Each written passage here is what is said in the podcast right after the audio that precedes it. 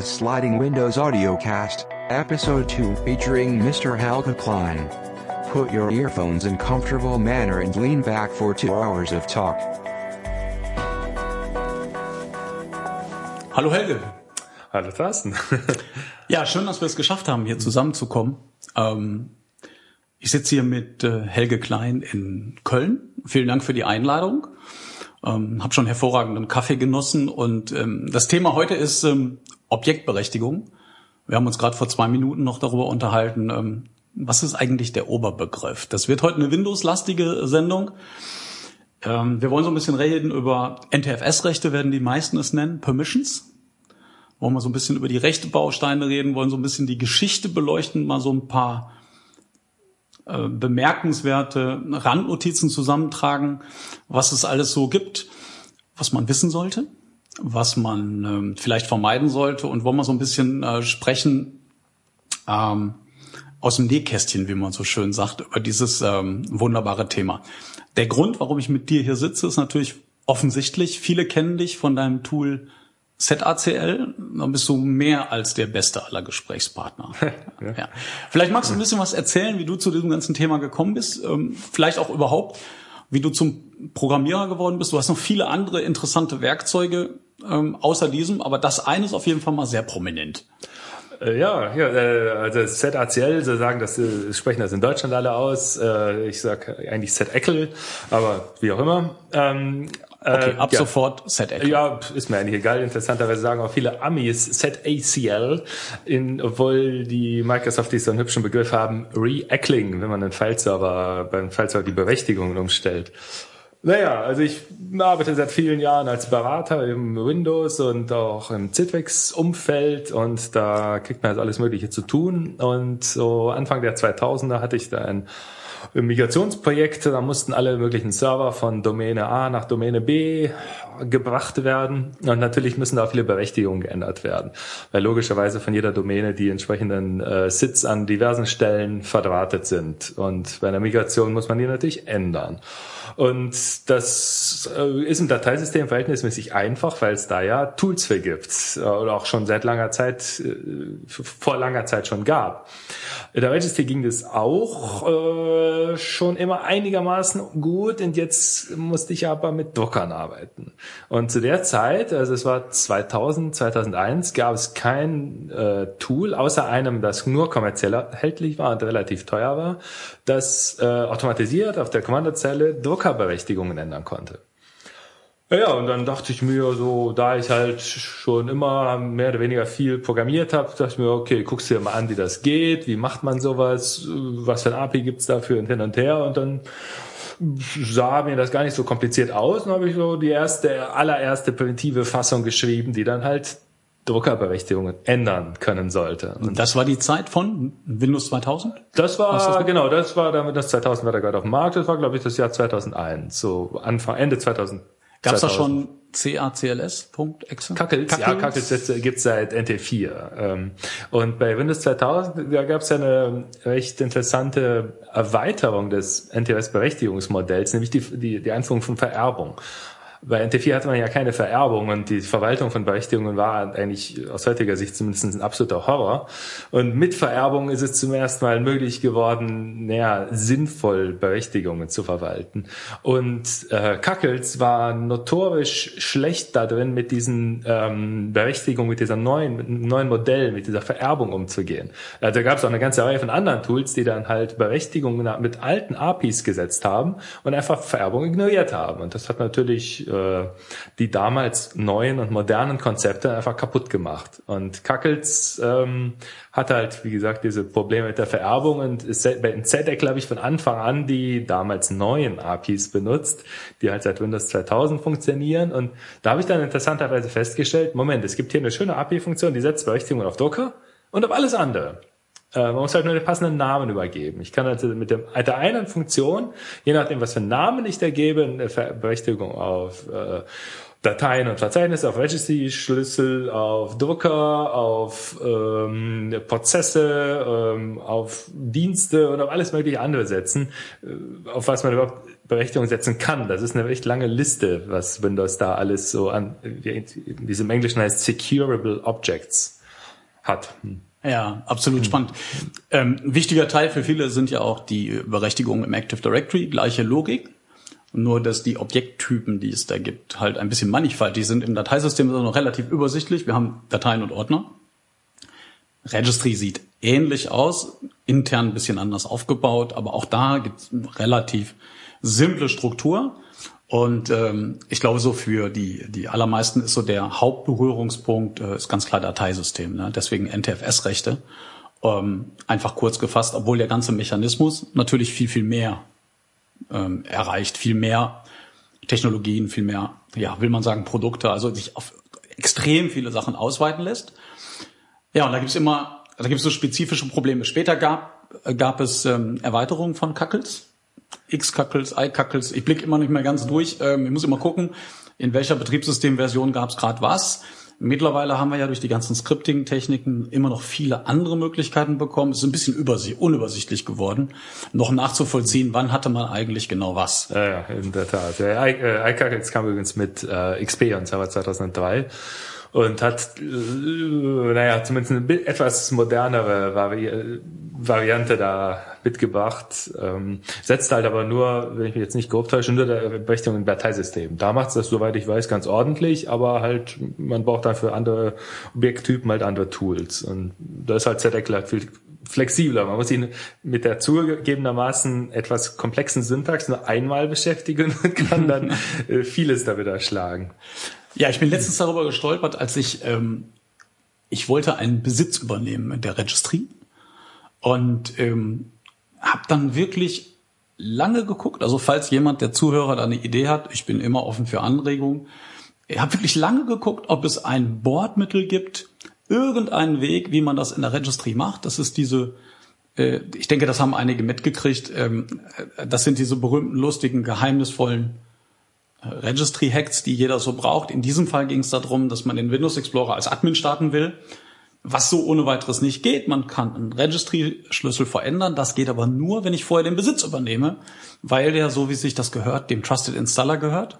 Naja, und dann habe ich angefangen, nach Tools zu suchen, PowerShell Commandlets, RecINI und wie es alles heißt, und habe festgestellt, ich scheiter beim Übernehmen der Besitzrechte. Ich habe keinen Bordmittelweg gefunden.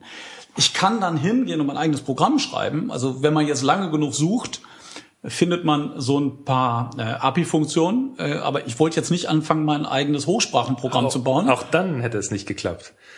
Es gibt da nämlich gibt da in Windows die hübschen ähm, Privilegien und ähm, die, die, die meisten gucken sich die wenn die einmal kurz drauf gucken, wenden sie sich entsetzt wieder ab oder vergessen ganz schnell, was sie da gesehen haben.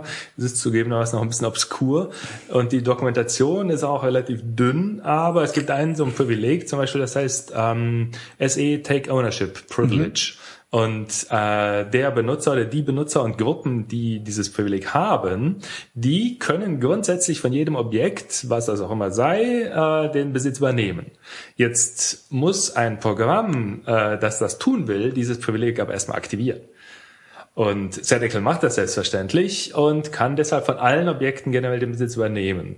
Ähm, andere Tools, die das gegebenenfalls nicht tun, scheitern da recht schnell. Genauso ist das dann zum Beispiel auch mit anderen Privilegien wie Backup und Restore-Privilegien. Das sind zwei weitere. Sehr interessant, äh, wie der Name andeutet, sind die natürlich für Backup-Programme gedacht, die damit unabhängig von den Berechtigungen alles lesen können, beziehungsweise mit Restore dann alles schreiben können.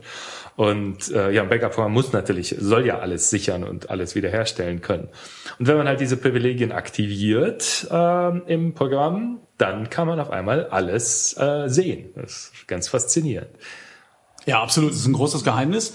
Ähm, was da so im Hintergrund schlummert, das geht ja auch schon wieder so ein bisschen, da werden wir gleich drüber reden, in Richtung User Account Control, was ja auch so wieder so, so eine eigene Komplexität hat mit diesem Split-Token-Verfahren, wo eben bestimmte Rechte, die ich zwar eigentlich habe, die ich haben kann, aber erstmal nicht ähm, anwendbar sind, es sei denn, ich hole mir ein Elevated Prompt Ähm, und das, das, sind so Sachen, die kommen da noch mit rein. Aber in, in diesem Fall bin ich halt wirklich, um darauf zurückzukommen, wirklich dran gescheitert, egal was ich gemacht habe. Ähm, und die Lösung war dann dein Tool. Ja, und ja. dann habe ich, hab ich halt kapituliert und habe gesagt, okay, es ist zwar kein Bordmittel, aber es ist ein gutes Tool. ähm, Im Zweifel guckst du, ob es da ist, lad's runter und dann besitzt, übernimmst du den Besitz. Ähm, und gut ist. Ja, das ist mit Vista auch so eine Neuerung gewesen. Neben vielen anderen Dingen, die in diesem gesamten großen Sicherheitskonzept ähm, also seinerzeit, ja, ich glaube auch viele überfordert haben. Ja, definitiv. Nicht nur, nicht nur da, du benutzt die Vergangenheit.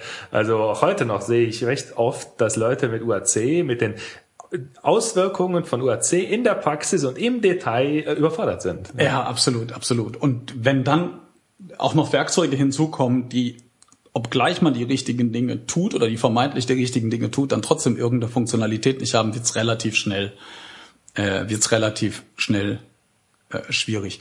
Ja, das ist ein faszinierendes Tool. Ähm, du machst im Moment noch ganz andere Sachen. Darüber haben wir vielleicht noch mal bei Gelegenheit ähm, äh, noch mal eine eigene, äh, noch mal eine eigene Stunde Zeit, ähm, darüber zu reden. Ähm, heute wollen wir uns auf diese Objektberechtigung äh, konzentrieren und was da so dranhängt. Das klingt nach so einem staubtrockenen Thema. Aber wer da mal drin ist, wer sich wirklich damit beschäftigen will, beschäftigen muss, der stellt fest, dass es einen auf der einen Seite zur Wahnsinn treibt, auf der anderen Seite aber auch äh, absolut fasziniert. Äh, wenn wir mal für einen Moment so bei diesen klassischen NTFS-Berechtigungen bleiben. Die meisten Leute sagen so verkürzt äh, Access Control Lists. Wenn man jetzt ein bisschen genauer drauf schaut, dann merkt man schon, es ist ein bisschen komplizierter. So eine vermeintliche ACL ist eigentlich erstmal der Oberbegriff für eine SACL, den Sicherheitsdeskriptor, das, was wir meistens meinen, wenn wir von Zugriffsrechten sprechen. Entschuldigung, das ist falsch. Ähm, also sind die, ähm, Entschuldigung, die, die, die Sackel, die Sackel die ist, ist die System äh, Exakt, genau falsch rum. Also die SACL ist die, äh, sind die Überwachungsberechtigungen, mhm. womit die Überwachungssteuer, die ich natürlich erstmal anschalten muss, und die Dackel, ja. die Discretionary Access Control ist, äh, das ist das, was die meisten meinen, wenn sie einfach so landläufig von ACL sprechen.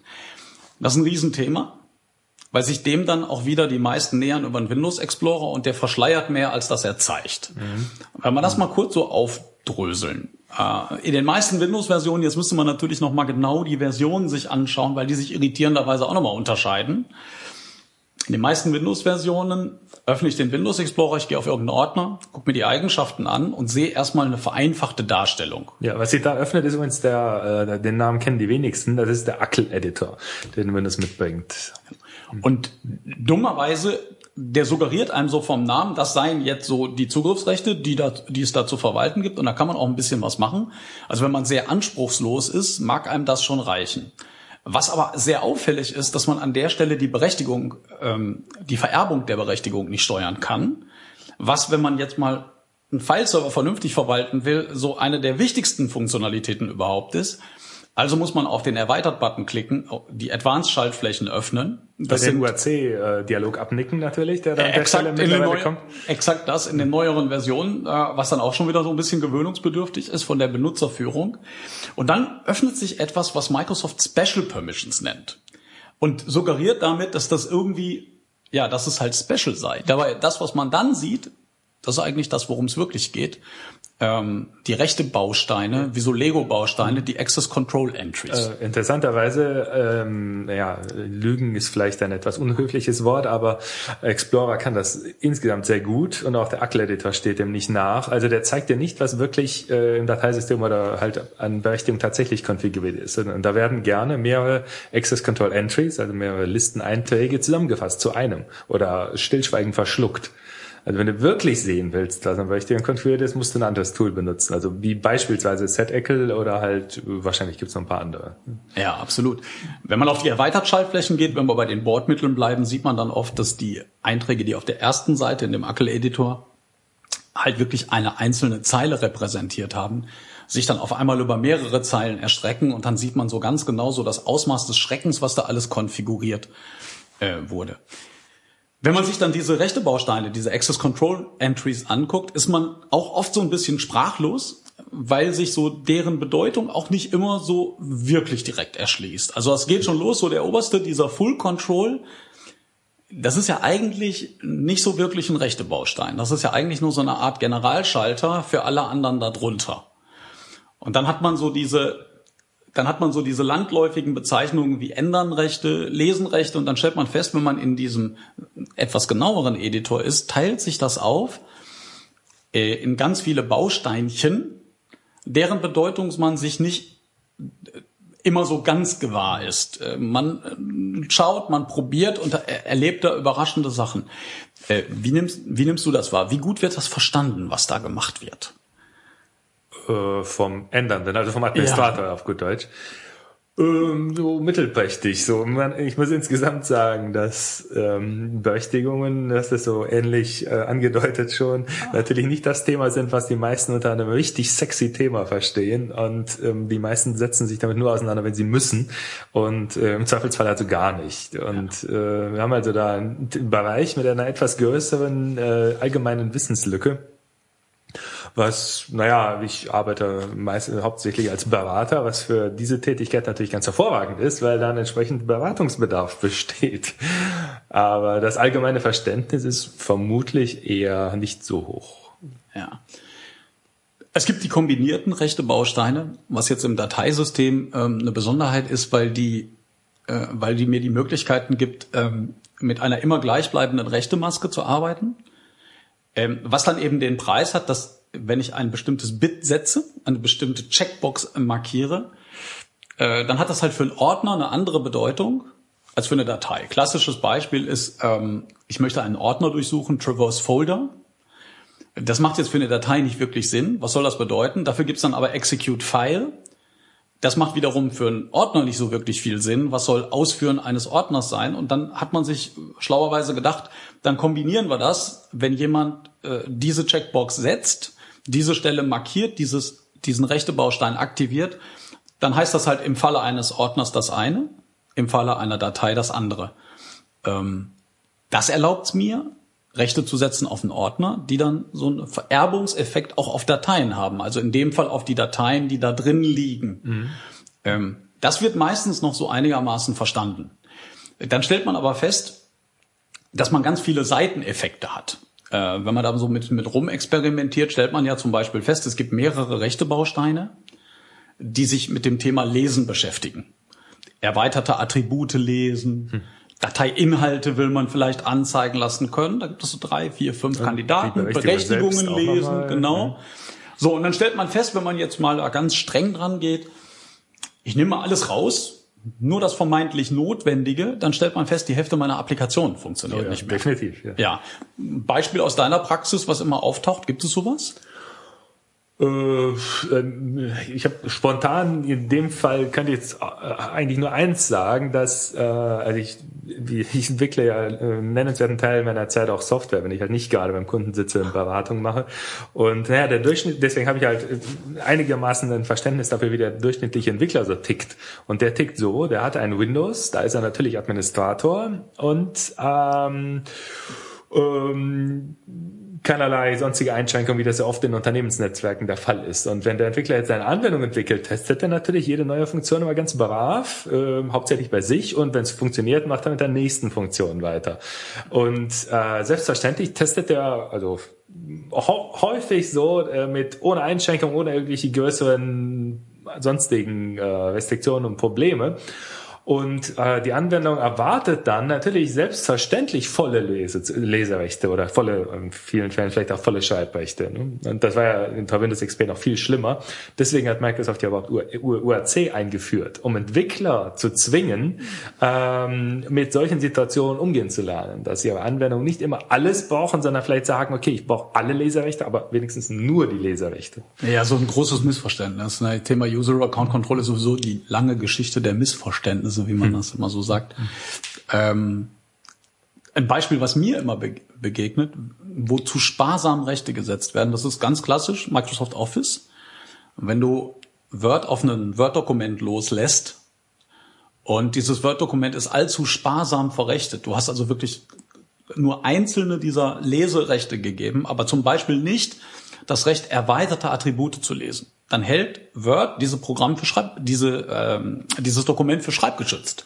Mhm. Weil nämlich dann die Metainformationen, ähm, die Word gerne schreiben möchte, nicht schreibbar sind. Mit dem Effekt, mit diesem eigentlich korrekt konfigurierten Fileserver kannst du nicht so wahnsinnig viel in der Praxis anfangen, ähm, weil sich deine Standardapplikationen dann einfach daran stoßen. Deswegen ist immer der gute Tipp, ähm, diesen Ackel-Editor, also diese, dieses erste Frontend, mit dem man konfrontiert ist, mit dem man eigentlich nicht arbeiten will, wenn man mal weiß, äh, wie wenig dort angezeigt wird, äh, dass man sich dort mal anguckt, welche Rechte werden denn da genau gesetzt? Also Leserechte, was impliziert das eigentlich? Und dann guckt man sich mal diese vier, fünf Rechtebausteine an.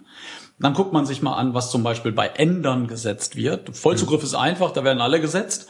Mhm. Äh, die notiert man sich und dann ist man ein bisschen, ähm, dann ist man ein bisschen vorsichtig und gibt, wenn man wirklich auf einen Ordner Leserechte geben äh, möchte und macht das in dem erweiterten Editor, dann gibt man bitte auch genau diese Rechte, die dort standardmäßig in dem vereinfachten Frontend gesetzt werden. Mhm. Vorteil bleibt nach wie vor, du kannst halt mit der Vererbung arbeiten. Und das ist ein ganz wichtiger Punkt. Ähm, Vererbung ist für mich für File-Server eigentlich so das Aller, Allerwichtigste. Wenn du, wenn du dir anguckst, welche Rechte du eigentlich setzt, das, das ist oft ein schwerwiegend lösbares Problem, weil du musst den Mitarbeitern in den Firmen natürlich das Recht geben, ihre Dokumente zu erstellen. Und wenn sie da irgendwas gebaut haben, was sie nicht mehr brauchen, sollten sie das auch löschen können. Mhm. Das heißt dann selbstverständlich, dass sie auch was löschen können, was eigentlich so nicht gemeint war, wo sie versehentlich was löschen. Wenn man das versucht abzufangen, ist man auf verlorenem Posten. Was aber ein viel größeres Problem ist, ähm, ist so diese Geschichte, dass, dass du wild, wilde Strukturen auf File-Servern hast ähm, mit wildesten Unterstrukturen und dann auf einmal die Anforderung kommt, dass ein Mitarbeiter aus der Abteilung 1 auf den 27. Unterordner mhm. der Abteilung 2 zugreifen soll. Ja, ja, und da hat Windows trotz aller Komplexität echte Schwächen. Äh, wer mal einen Novell-Server administriert hat, ich gehöre da jetzt mhm. eigentlich nicht zu, aber ich weiß das aus leidvollen äh, Migrationsprojekten, weil die Leute dann immer jammern, weil das unter Windows alles so wahnsinnig kompliziert ist. Da gibt es dieses Momentum des Trusty. Da gehst du in die 23. Äh, Unterstruktur rein, äh, sagst, hier, den hätte ich gerne, und dann geht das System hin und setzt ganz sauber diese Treppenzugriffsfunktion, wenn ich so sagen darf. Also der User wird dann durch die verschiedenen Unterordner geleitet, sieht aber auch wirklich nur die Ordner, mhm. sieht auch so ein berühmtes auch, Problem. Auch nur, auch nur, die, die er braucht, um genau, zu seinem Unterordner zu gelangen. Ja. Sieht auch nicht die Dateien, die da drin mhm. liegen, wenn er auf, die, auf diese Dateien keinen Zugriff hat. Ähm, und das ist extrem einfach zu implementieren. Also du, das ist extrem einfach in der Benutzung. Implementieren ist schon zu viel gesagt. Ja. Und unter Windows brauchst du echt eine längere Planung, wenn du sowas hast. Da kommen dann immer die berühmten Austauschordner, die mhm. es dann in vielen Firmen ja. gibt, wo man dann die Anwender trainieren muss, die Daten auch dahin zu legen, damit der Kollege, die Kollegin von nebenan da draufkommt. Ähm, hat Microsoft da einfach zu viel Komplexität reingebracht, die auf der einen Seite dann die wenigsten verstehen. Aber solche Funktionen, die Leute von anderen Plattformen kennen, fehlen dann? Ja, also gerade im Vergleich zu Novell, ich meine, das Thema Novell ist jetzt nicht mehr ganz so heiß, wie es vor über zehn Jahren, vor 15 Jahren war, aber ähm, also NTFS, also die Windows NTFS-Berechtigungen haben halt einen, verfolgen einen anderen Ansatz. Ähm, Windows setzt auf das Objekt immer die komplette Summe aller Berechtigungen. Das heißt, wenn ich mit irgendeinem Programm auf irgendeine Datei zugreifen will, dann muss Windows nur die, ähm, den Security Descriptor von dieser einen Datei auslesen und da steht komplett drin, wer was darf. Und wer, wer da nicht drin ist, der darf im Zweifel nichts. Ähm, Novell macht das, äh, hat das früher anders gemacht. Ähm, und zwar äh, haben die akkumulierte Berechtigung gesetzt. Das heißt, ich konnte irgendwo auf der, wie du eben sagtest, 25. Unterebene irgendwelche Leserechte vergeben. Und wenn ich dann versucht habe, darauf zuzugreifen, wurden äh, die äh, die Rechte, die auf jedes einzelne Objekt in dem ganzen langen Pfad dann ähm, für, für jedes einzelne Objekt Geld wurden dann zusammen addiert und geguckt, was kommt am, kommt am Ende unten raus. Und das hat äh, natürlich halt Performance äh, Auswirkungen auf die Performance, sagen wir es mal so. Microsofts Argumentation war, wir machen das nicht, weil man da nur ein Objekt sich angucken muss und nicht Dutzende. Naja, äh, das führt halt im Zweifel in der täglichen Praxis, in der Administration halt zu, äh, ja, höflich gesagt, zu etwas mehr Aufwand. Ja, absolut. Zu einem zu guter Planung, weil man, man will ja anschließend nicht mehr daran. Ne? Also das ist, wenn dann reale Daten da drauf liegen, da kommt man auch oft dann nicht dran. Du hast dann offene Dateibezüge, du kannst ähm, ja. unter der Woche relativ wenig machen, weil deine, deine Benutzer das nur mal anwenden. Ähm, naja, also es ist dann schwer in einem laufenden Betrieb äh, da nochmal komplett was umzustellen. Und wenn du dann eine unglückliche, ich sag mal, Sortierung, einen unglücklichen Aufbau hast, ähm, da ist dann auch schwer rauszukommen, weil die Leute sich halt, egal wie unsinnig das ist, sie haben sich halt dran gewöhnt. Ja, definitiv, ja. So. Ähm, das ist ein, es ist ein spannender Punkt. Ähm, ich würde gerne noch bei so ein paar Details bleiben. Ähm, wir wollen jetzt nicht das Lehrbuch vorlesen, das wäre auch, das würden wir glaube ich auch gar nicht ähm, auswendig äh, rezitieren können. Aber es gibt so, so ein paar Merkwürdigkeiten äh, im, äh, in dieser Welt. Äh, dazu gehört, dass es so einzelne rechte Bausteine gibt, die nicht ausgewertet werden, obwohl man sie anklicken kann, also sie haben keinen Effekt.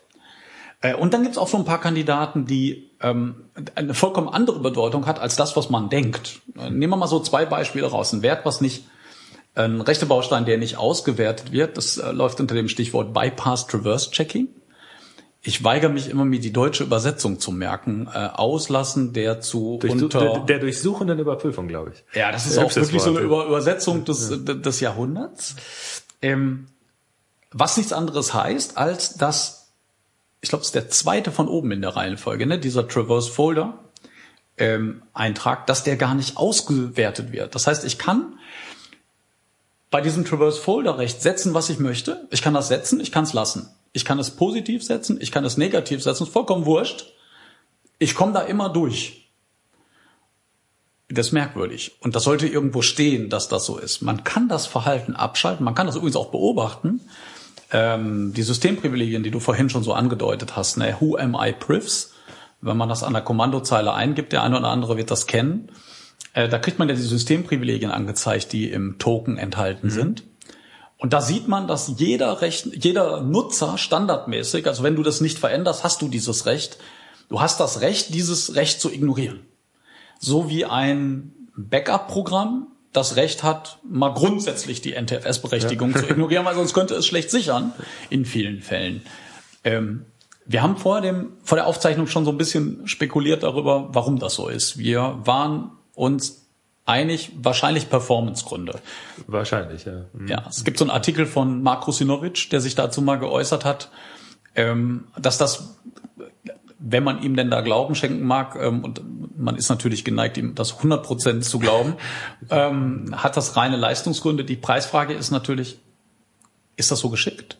Warum baut man es dann überhaupt ein? Also warum lässt man es nicht einfach bleiben? Und in der Realität, hast du schon mal einen Kunden gehabt, der dieses Bypass Reverse Checking ausschaltet, der also die Auswertung anschaltet? Das kann man nämlich über Gruppenrichtlinien. Ja, ja.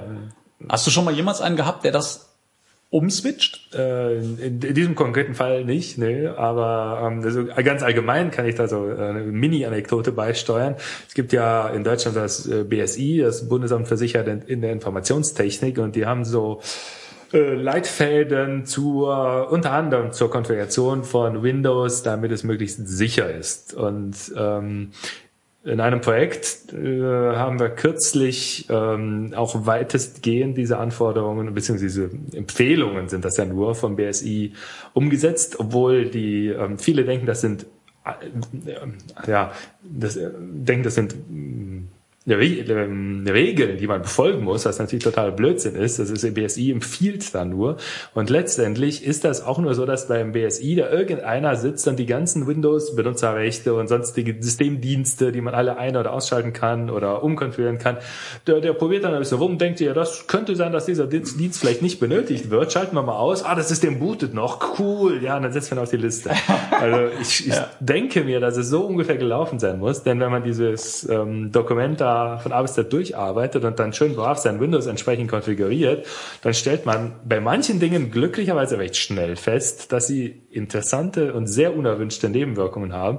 Bei manchen Dingen dann erst Monate oder Jahre später, in der, wenn das Ganze schon längst in der Produktion ist, und dann denkt man, ja, diese Anwendung oder dieses Event-Log müsste jetzt Daten enthalten. Bei meinem Privat-Laptop ist das selbstverständlich auch so und beim Kundengerät sind da keine Daten drin. Hm, könnte es am ausgeschalteten Dienst so und so liegen? Ja, und das ist dann zum Beispiel mal der Fall gewesen. Ja, absolut. Also die Zeiten, wo man, wo man Dienste ausgeschaltet hat, das war ja eine Zeit lang echt ein Sport. Da lief ja auch viel. Ich glaube, die Zeiten sind vorbei. Es ist jetzt ein anderes Thema, aber ich, ähm, das ist immer das, was ich sage. Welche Dienste kann man denn ausschalten? Ja, keine. Also Ja, wir sollten eine geringe, eine geringe Menge, die man auch wirklich dann sehr genau verstehen sollte. Ja, absolut. Also so mal ganz pauschal Finger weg, wenn ich nicht wirklich mir sehr genau darüber im Klaren bin, äh, was ich da mache. Viele Sachen haben extreme Seiteneffekte.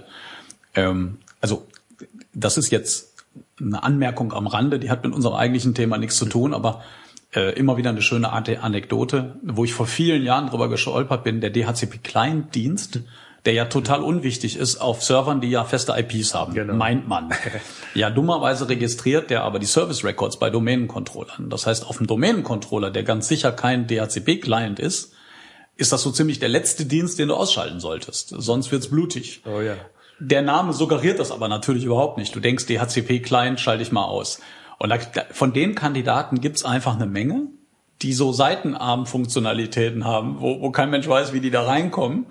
Und wenn man die dann leichtfertig ausschaltet, äh, das, das wird schlimm. Ich glaube, man muss auch einfach einen Unterschied machen zwischen einem gehärteten Server, ich sag mal einem Webserver, Der aber dann auch wirklich ins Internet zeigen muss. Denn Genau. es macht überhaupt keinen Sinn, einen Webserver fürs Intranet zu härten. den ich dann auch im Zweifel einfach austausche durch eine andere Maschine oder so einem Infrastrukturserver wie einem Domain-Controller in dem Fall oder. File-Server, von dem wieder sieben Millionen andere abhängig sind, äh, dass das, äh, dass das auch äh, funktioniert. Ja, Objektberechtigungen haben, so- haben, haben so Mythen. Bypassed Reverse Checking ist, ist, ist so eine Anekdote, was vielen nicht klar ist, dass sie da setzen können, was immer sie wollen. Ähm, eine zweite Geschichte ist, dass äh, ich glaube, zehn von zehn Administratoren davon überzeugt sind, dass ein Recht zu verweigern, also dieses explizit negative Setzen eines Rechtes, ich verweigere dir das Lesen, dass das immer gewinnt. Das ist so der Klassiker. Und das ist ja auch nicht so ganz falsch. ähm, aber es ist in der Tat ein Mythos, ähm, weil ich kann das hier mal aufklären, ich will das hier mal aufklären. Ich habe das selber lange nicht gewusst, bis mir das mal ein Kollege erklärt hat, äh, gezeigt hat. Und ich glaube, man kommt da nicht so ohne weiteres drauf. Negative Berechtigungen sind so eine Windows-Spezialität. Das gibt's in der Unix-Welt so, in den klassischen Unix-Berechtigungen nicht. Da hast du ein Recht und wenn du das nicht haben sollst, dann nimmst du es halt weg. Aber etwas explizit zu verweigern, ist eher ungewöhnlich. Ja gut, bei, mal ganz kurz, will ich direkt mal unbeliebt zu machen, bei allen, die Unix einsetzen, inklusive Linux, äh, das Berechtigungsmodell von denen ist natürlich der absolute Witz. Und äh, mittlerweile gibt's ja so Aufsätze, die dann Ackels nachwisten, ja, dies ist, das ist ja dann wieder okay, aber dieses klassische Unix-Modell, da, äh, naja. Ich argumentiere da in einer Minute gegen, ähm, ich, um das kurz zu Ende erzählen, äh, zu erzählen. Äh, negative Berechtigungen sind also auf jeden Fall mal eine Spezialität äh, von Windows und ähm, damit kannst du halt explizit Dinge ausschließen. Das hat so eine Art Feuerlöscherfunktion. Das kann man mal nutzen, wenn es brennt. Ähm, das Problem ist nur, wenn man das in seine normale Strategie ähm, einfließen lässt, dass man also wirklich ganzen Gruppenberechtigungen verweigert, weil man es einfach nicht besser weiß, äh, dann ist man meistens schlecht beraten. Es ist in der Tat so, dass wenn du am Objekt, an einer Datei oder einem Ordner ein negatives Recht setzt, ich nenne das jetzt mal negatives Recht, ähm, also explizit etwas verweigerst, dann zieht das ohne Wenn und Aber. Wenn du das jetzt aber auf einem Ordner setzt und der wiederum hat Unterordner und da drin liegen wiederum Dateien und so weiter und so fort, wenn also das negative Recht äh, vererbt wird, dann zieht es nicht mehr zwangsläufig, äh, sondern dann kann es sein, dass in einem der untergeordneten Ordner, respektive untergeordneten Dateien, jemand explizit erlaubt, dass genau dieser Benutzer Helge oder Thorsten dort positiv zugreifen darf und das überschreibt das wieder. Das heißt, was viele nicht wissen ist, wenn ich in bestimmten Situationen am, am Objekt ein positives Recht setze, kann es ein vererbtes negatives Recht überschreiben. Es ist bemerkenswert, dass so viele Leute das nicht wissen. In der Praxis ist das wahrscheinlich auch schlicht und ergreifend un, unnötig, das zu wissen, weil du versuchst ja genau diese Situation zu vermeiden. Du versuchst zu vermeiden, negative Rechte zu setzen, oder? Das- Gibt es einen anständigen Grund, das zu machen? Ja, diese, das will ich jetzt hier ein bisschen überfallen. Also es gibt in, in wenigen Situationen gibt es äh, Gründe. Ähm, Im Dateisystem fällt mir gerade keiner ein, aber zum Beispiel bei Gruppenrichtlinienobjekten ähm, Na gut, da kann man die Anwendung, kann man sagen, ich will, ich will nicht, dass es angewendet wird, das kann ich wegnehmen. Ja, du meinst das Ähm, Rausfiltern von einzelnen Benutzern ich- aus Gruppenrichtlinien, die sonst angewendet ja, werden. Ja, ganz wichtig, genau. Wenn ich aber jetzt so eine Gruppenrichtlinie habe, ein Gruppenrichtlinienobjekt habe, das auf alle ähm, Mitarbeiter des Unternehmens wirkt und ich will jetzt aber selbst es nicht haben, dann kann ich dann Access Genau. Control Entry hinzufügen und sagen, deny die Anwendung. Dann kann ich es immer noch lesen und bearbeiten und so weiter als Admin und ich Ja. kriege diese ganzen fiesen Einschränkungen, äh, wie Rechtsklick wegnehmen und alle Registry Editor ausführen und so, was man alles natürlich den Endbenutzern vorenthält, aber selbst ganz dringend braucht, äh, die, die kriegt man dann nicht mehr. Ja, das ist aber so ein bisschen, ne? Da muss ich sagen, ähm, da, das ist, ich habe immer gedacht, das wäre Vergangenheit, was du gerade erzählst, weil ich kann mich wirklich erinnern, ich war vor Jahren mal in einer Firma, da war der Rechtsklick wirklich weggenommen. und, da wurden, ist welche, da ist das so. und da wurden äh, Gruppenrichtlinien auch wirklich nur unter dem Aspekt verstanden, Leute zu beschränken. Und ich habe, ich, also ich gehe seit Jahren durch, durch die Landschaft und erzähle den Leuten, äh, okay, man kann mit Gruppenrichtlinien auch Leute beschränken, aber das eigentliche Feature ist, du willst denen Gutes tun.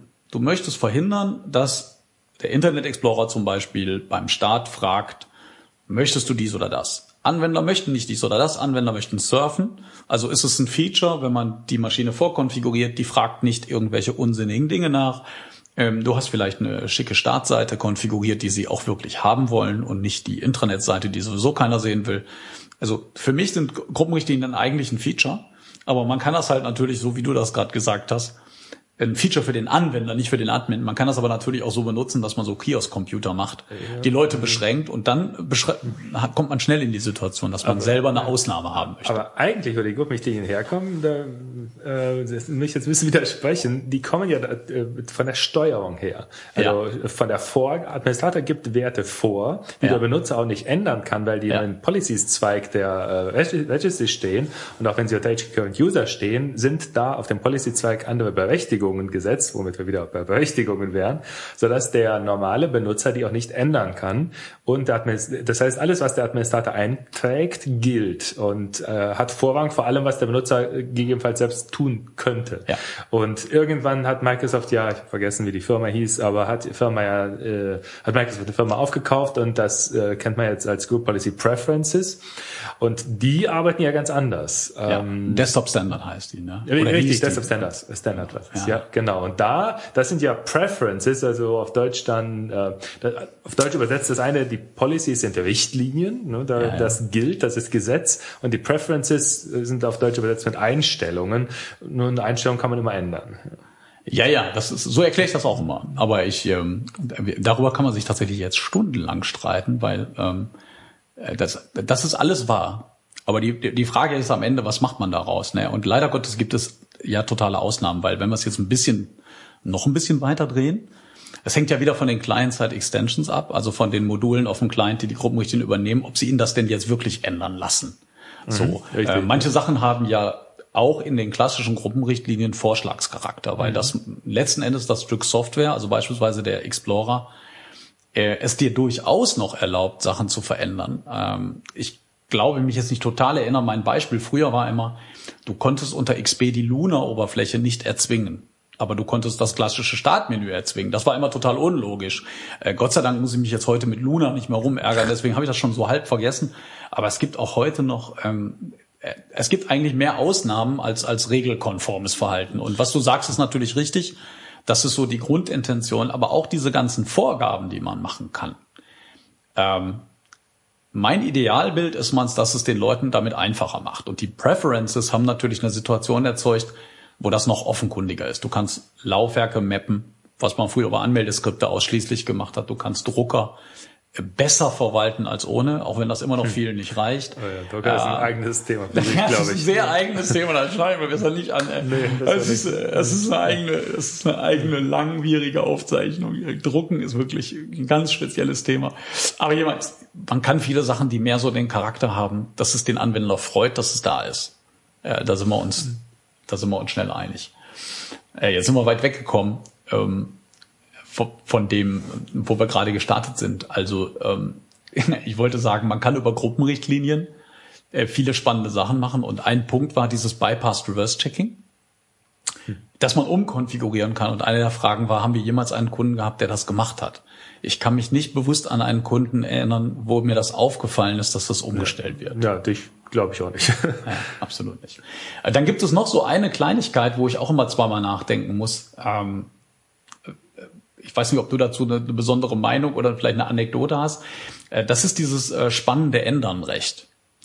Äh, Beim Ändern haben wir ja auch äh, die ganz äh, besondere Situation, das ist ja fast Vollzugriff. Ja. So fast. Und das Einzige, was da fehlt, ähm, ist zum einen unten die Berechtigung selber zu verändern, Ähm, was aber nicht wirklich funktioniert. Wie man das umgeht, kommen wir vielleicht gleich drauf. Ähm, Und dann fällt, fällt noch eins raus, nämlich das Löschen von Unterordnern. Ist dir das schon mal aufgefallen? Wenn du Ändernrechte setzt in dem Ackel-Editor, dann ähm, wird im Gegensatz zu Vollzugriff das Löschen von Unterordnern und Dateien ebenfalls entfernt. Das kannst du nicht. Helge schüttelt mit dem Kopf, äh, sagt ihm Ehrlich nichts. gesagt wundert mich das. Äh, Guck's, guck's dir an, habe ich nicht erfunden, habe ich, äh, habe ich, äh, bin ich nämlich letztens noch mal drüber gestolpert. So und das Spannende ist, wenn du das jetzt ausprobierst, stellst du fest, du kannst Unterordner löschen. Also wenn du jemandem das in dem Ackel-Editor das einfache Ändern-Recht gibst, mit einfaches Ändern meine ich in diesem vereinfachten Frontend, Ja, ja.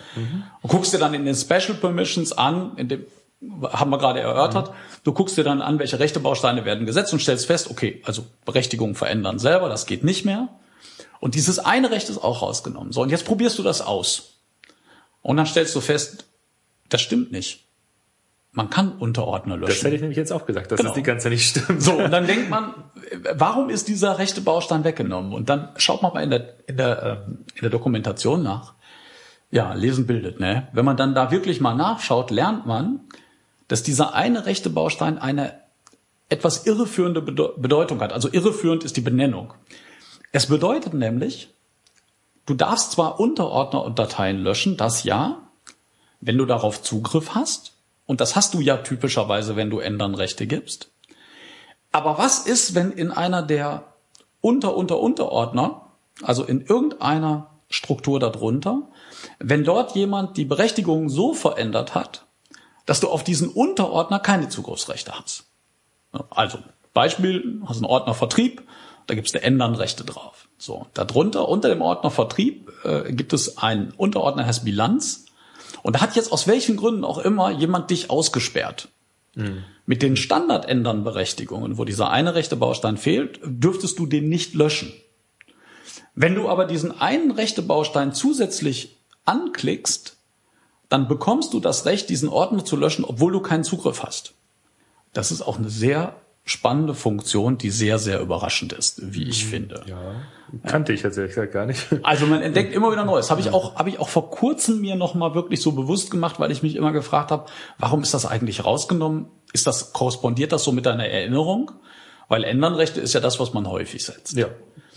Aber was vielleicht noch viel wichtiger ist, bin ich mal gespannt, ob, was da so deine Erfahrung sagt, ist, der eigentliche Witz bei Ändern ist ja, dass man die Berechtigung selber nicht mehr können, nicht mehr verändern können soll. So, Ja, dann der richtet, äh, Endbenutzer soll das ja auch nicht. Der soll da nicht Soll da er rumspielen, der versteht es im Zweifel auch nicht und so weiter. Dann stellt man fest, man meldet sich dann mal an als John Doe, Standardbenutzer, legt einen Ordner an, legt eine Datei an und dann fängt man lustig an, die zu verändern. Und dann stellt man fest, man darf das sehr wohl. Naja, wenn man Besitzer ist. Genau. Exakt. So, und jetzt fragt man sich, äh, wie nehme ich das raus? Jetzt fragt man sich natürlich, wie verbiete ich jetzt John Doe, dass er in so einem Ordner, nennen wir ihn nochmal Vertrieb, dass er da Dateien anlegt. Er könnte ja jetzt zum Beispiel Datei A öffnen, die der Geschäftsführer angelegt hat, die Geschäftsführerin, könnte den Inhalt rein kopieren, legt die Datei selbst an und gibt die Datei dann mit irgendwelchen komischen Berechtigungen frei. Also nicht, nicht frei im Sinne von äh, Freigabe erstellen, das dürfte als Standardbenutzer nicht, aber äh, frei in dem Sinne, dass er da irgendwen einträgt, jeder Vollzugriff. Äh, was ist deine Taktik, das zu verhindern? Gibt's da was? Also generell muss ich sagen, dieses ganze Konzept des Besitzers unter Windows ist meiner Meinung nach total schwachsinnig und könnte eigentlich komplett abgeschafft werden.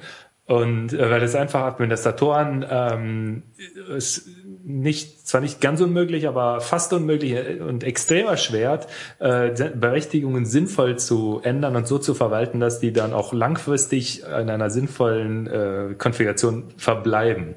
Und das Endanwender Berechtigungen, also gerade auf einem File-Server setzen oder ändern vor allem, das ist natürlich ein absolutes Unding und das müsste komplett unmöglich sein. Ja. Schon im Betriebssystem drin, ohne dass man jetzt zu ernsthaften Tricks greifen muss. Ja, absolut. Äh, also da ist das ganze Konzept von Microsoft absolut, äh, ja, oder ich jetzt zu schlimmen Sprich, äh, Schimpfwörtern greifen möchte, ähm, unbefriedigend, sagen wir mal. Höflich. Ja, was ich, was ich sehr lustig finde in dem Zusammenhang ist, dass es äh, unter Samba eine total befriedigende Lösung dafür gibt. Da kann man nämlich okay. mit dem Samba-Share, äh, kann man einfach den Eigentümer oder die Gruppe, die primäre Gruppe setzen. Das, äh, mir ist kein vergleichbar einfaches Verfahren unter Windows bekannt. Man kann da zwar mit diesen Ersteller-Besitzergruppen oh ja. ein bisschen oh, rumexperimentieren. Fang nicht damit an. Das, auch das so ein ganz gespenstisches Thema. Ja. Aber unter Samba ist das total simpel. Da ist das einfach eine Konfiguration zur Zeit. Da sagst du, egal wer in diesen Ordner was reinschmeißt, der Besitzer ist immer äh, der Administrator, ja, die Gruppe der Administratoren die, oder, Root oder whatsoever. Genau. Ähm, es gibt eine Möglichkeit, äh, wie man das sehr effektiv rausfiltert, das will ich kurz erzählen. Unter und zwar, Windows jetzt, ne? Ja. Unter Windows, genau. Ähm, das ist über die Freigabeberechtigung. Ja, genau. Naja, das ist also der einzige Weg. Genau. Wenn du, aber das, das impliziert dann natürlich auch, dass der User über die Freigabe kommt. Das, wir sollten das vielleicht noch mal erklären für alle, für die, die das nicht kennen, äh, dass man auf der Freigabe vergibt man typischerweise mal Vollzugriff, was generell auch sinnvoll ist. Man sollte nicht an mehreren Stellen mit den Berechtigungen umspielen, sonst gibt das nur Chaos ähm, sondern halt nur an einer Stelle, typischerweise eher im Dateisystem. Aber um halt zu verhindern, dass der Benutzer die Berechtigung ändert, kann man auf der Freigabe dann tatsächlich äh, ändern anstelle von Vollzugriff setzen und dann kann der Benutzer nicht mehr, wenn er über diese Freigabe auf Dateien zugreift, äh, Berechtigung ändern. Eine ganz, ganz wichtige Sache sollte unbedingt ähm, in jedem Exakt, ja. File, produktiven File-Server gemacht werden. Und ich habe ich es in meinem Blog auch vor ein paar Jahren mal beschrieben. Ja, ja, ganz, ganz wichtig. Ja, ultra wichtig. Und also das ist heute so der Klassiker, ne? Authentifizierte Benutzer oder von mir aus Domänenbenutzer ähm, dürfen ändern auf Freigabeebene. Ähm, das filtert dann, ich hoffe, ich erzähle jetzt aus Sicht eines Programmierers keinen Unfug, das filtert dann halt dieses Owner Privilege raus. Das kommt dann halt nicht zur Anwendung und er kann dann de facto, ja, de facto das nicht ausüben und damit mehr, ist vorbei. Es wird einfach nicht mehr erlaubt. Ja, Denn genau. diese, die, wenn man jetzt mehrere Ebenen hat, wo Berechtigungen ähm, vergeben werden können, also konkret auf dem Dateisystem und auf der Freigabe, dann ist, ähm, kann ich mir das vorstellen, so ungefähr wie eine Glasscheibe, die ich auf ein Blatt Papier lege und wenn da Vollzugriff erlaubt ist, ist die Glasscheibe komplett durchsichtig und ich kann alles lesen ja, Scheiben durch die Glasscheibe vielleicht ein bisschen schwierig. Und äh, wenn ich aber jetzt da nicht Vollzugriff gebe auf der Freigabe, dann decke ich einen Teil der Glasscheibe quasi ab. Und ich sehe, ich kann halt nicht mehr alles machen, sie ist nicht mehr komplett transparent. Ja, das ist spannend, ja. Ja, dann gibt's noch dieses, eingeführt mit 2003, ähm, gab es ja dann, wo wir gerade bei diesem Voodoo sind, ähm, die, die magischen drei Buchstaben ABE. Hm. Access-Based Enumeration, auch wunderbares Thema. Äh, jahrelang durfte man sich ja als Windows ähm, geneigter Consultant, Administrator, Anwender immer anhören, wie schrecklich das alles ist. Novell war gerade schon genannt. Du sagtest, Performance-Probleme waren von dem Design, was damals in der Novell-Welt war, ähm, der ausschlaggebende ja, also Microsoft behauptet, dass ich habe nie davon gehört, dass irgendeiner tatsächlich Performance-Probleme deswegen hat. Genau. Und in dem Kontext passt dann natürlich, dass als äh, ABE eingeführt wurde, war glaube ich am Anfang so ein Zusatzpaket, ne? Ja, irgendwie sowas, ja. Das, das dann auch direkt wieder die Diskussion darum äh, entbrannte, wie sieht das performance-seitig aus? Lass mal kurz zusammenfassen. Auf Deutsch heißt das Ding zugriffsbasierte Aufzählung. Auch so eine totale Highlight-Übersetzung was nichts anderes heißt, als ich zeig dir mal einen Ordner an, ich zeig dir auch die Dateien an, die da drin liegen, aber Voraussetzung ist immer, dass du mindestens Leserecht hast. Mhm. Hast du kein Leserecht, hättest du ja ansonsten den Effekt, du klickst auf den Ordner und der sagt dir Zugriff verweigert, du klickst auf die Datei und die öffnet sich nicht. Und um das zu verhindern, zeigen wir dir nur noch Sachen an, auf die du mindestens lesen hast. Das ist ABE. Mhm. Das kam dann irgendwann im Dunstkreis von 2003, wurde dann eingeführt und steht bis heute in dem Verdacht. Also ich habe ehrlich gesagt nie selber die Erfahrung gemacht, dass das eine Performancebremse ist, aber man wird immer wieder damit konfrontiert, dass so die Diskussion entbrennt, ist das denn so eine schlaue Idee? Ähm, wie ist deine Erfahrung mit ABE? Sollte man das jetzt mal endgültig einschalten? Denn man muss das immer noch einschalten.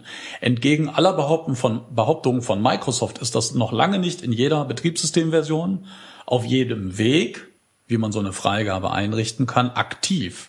Dazu vielleicht gleich noch was. Mhm. Aber kurz erstmal deine Erfahrung mit ABE. Ja, also um Gottes Willen auf jeden Fall einschalten, denn also letztendlich geht's ja bei dem Ganzen, was wir als Administratoren so treiben, darum, dass der Endbenutzer, äh, über den man ja gerne mal lächelt, aber das ist der, der in der Firma das Geld verdient, dass der möglichst einfach, schnell und effektiv und frustrationsfrei arbeiten kann. Und das vergessen so IT-Fachleute gerne mal, vor allem dieses frustrationsfrei, da könnte ich jetzt etwas länger drüber reden.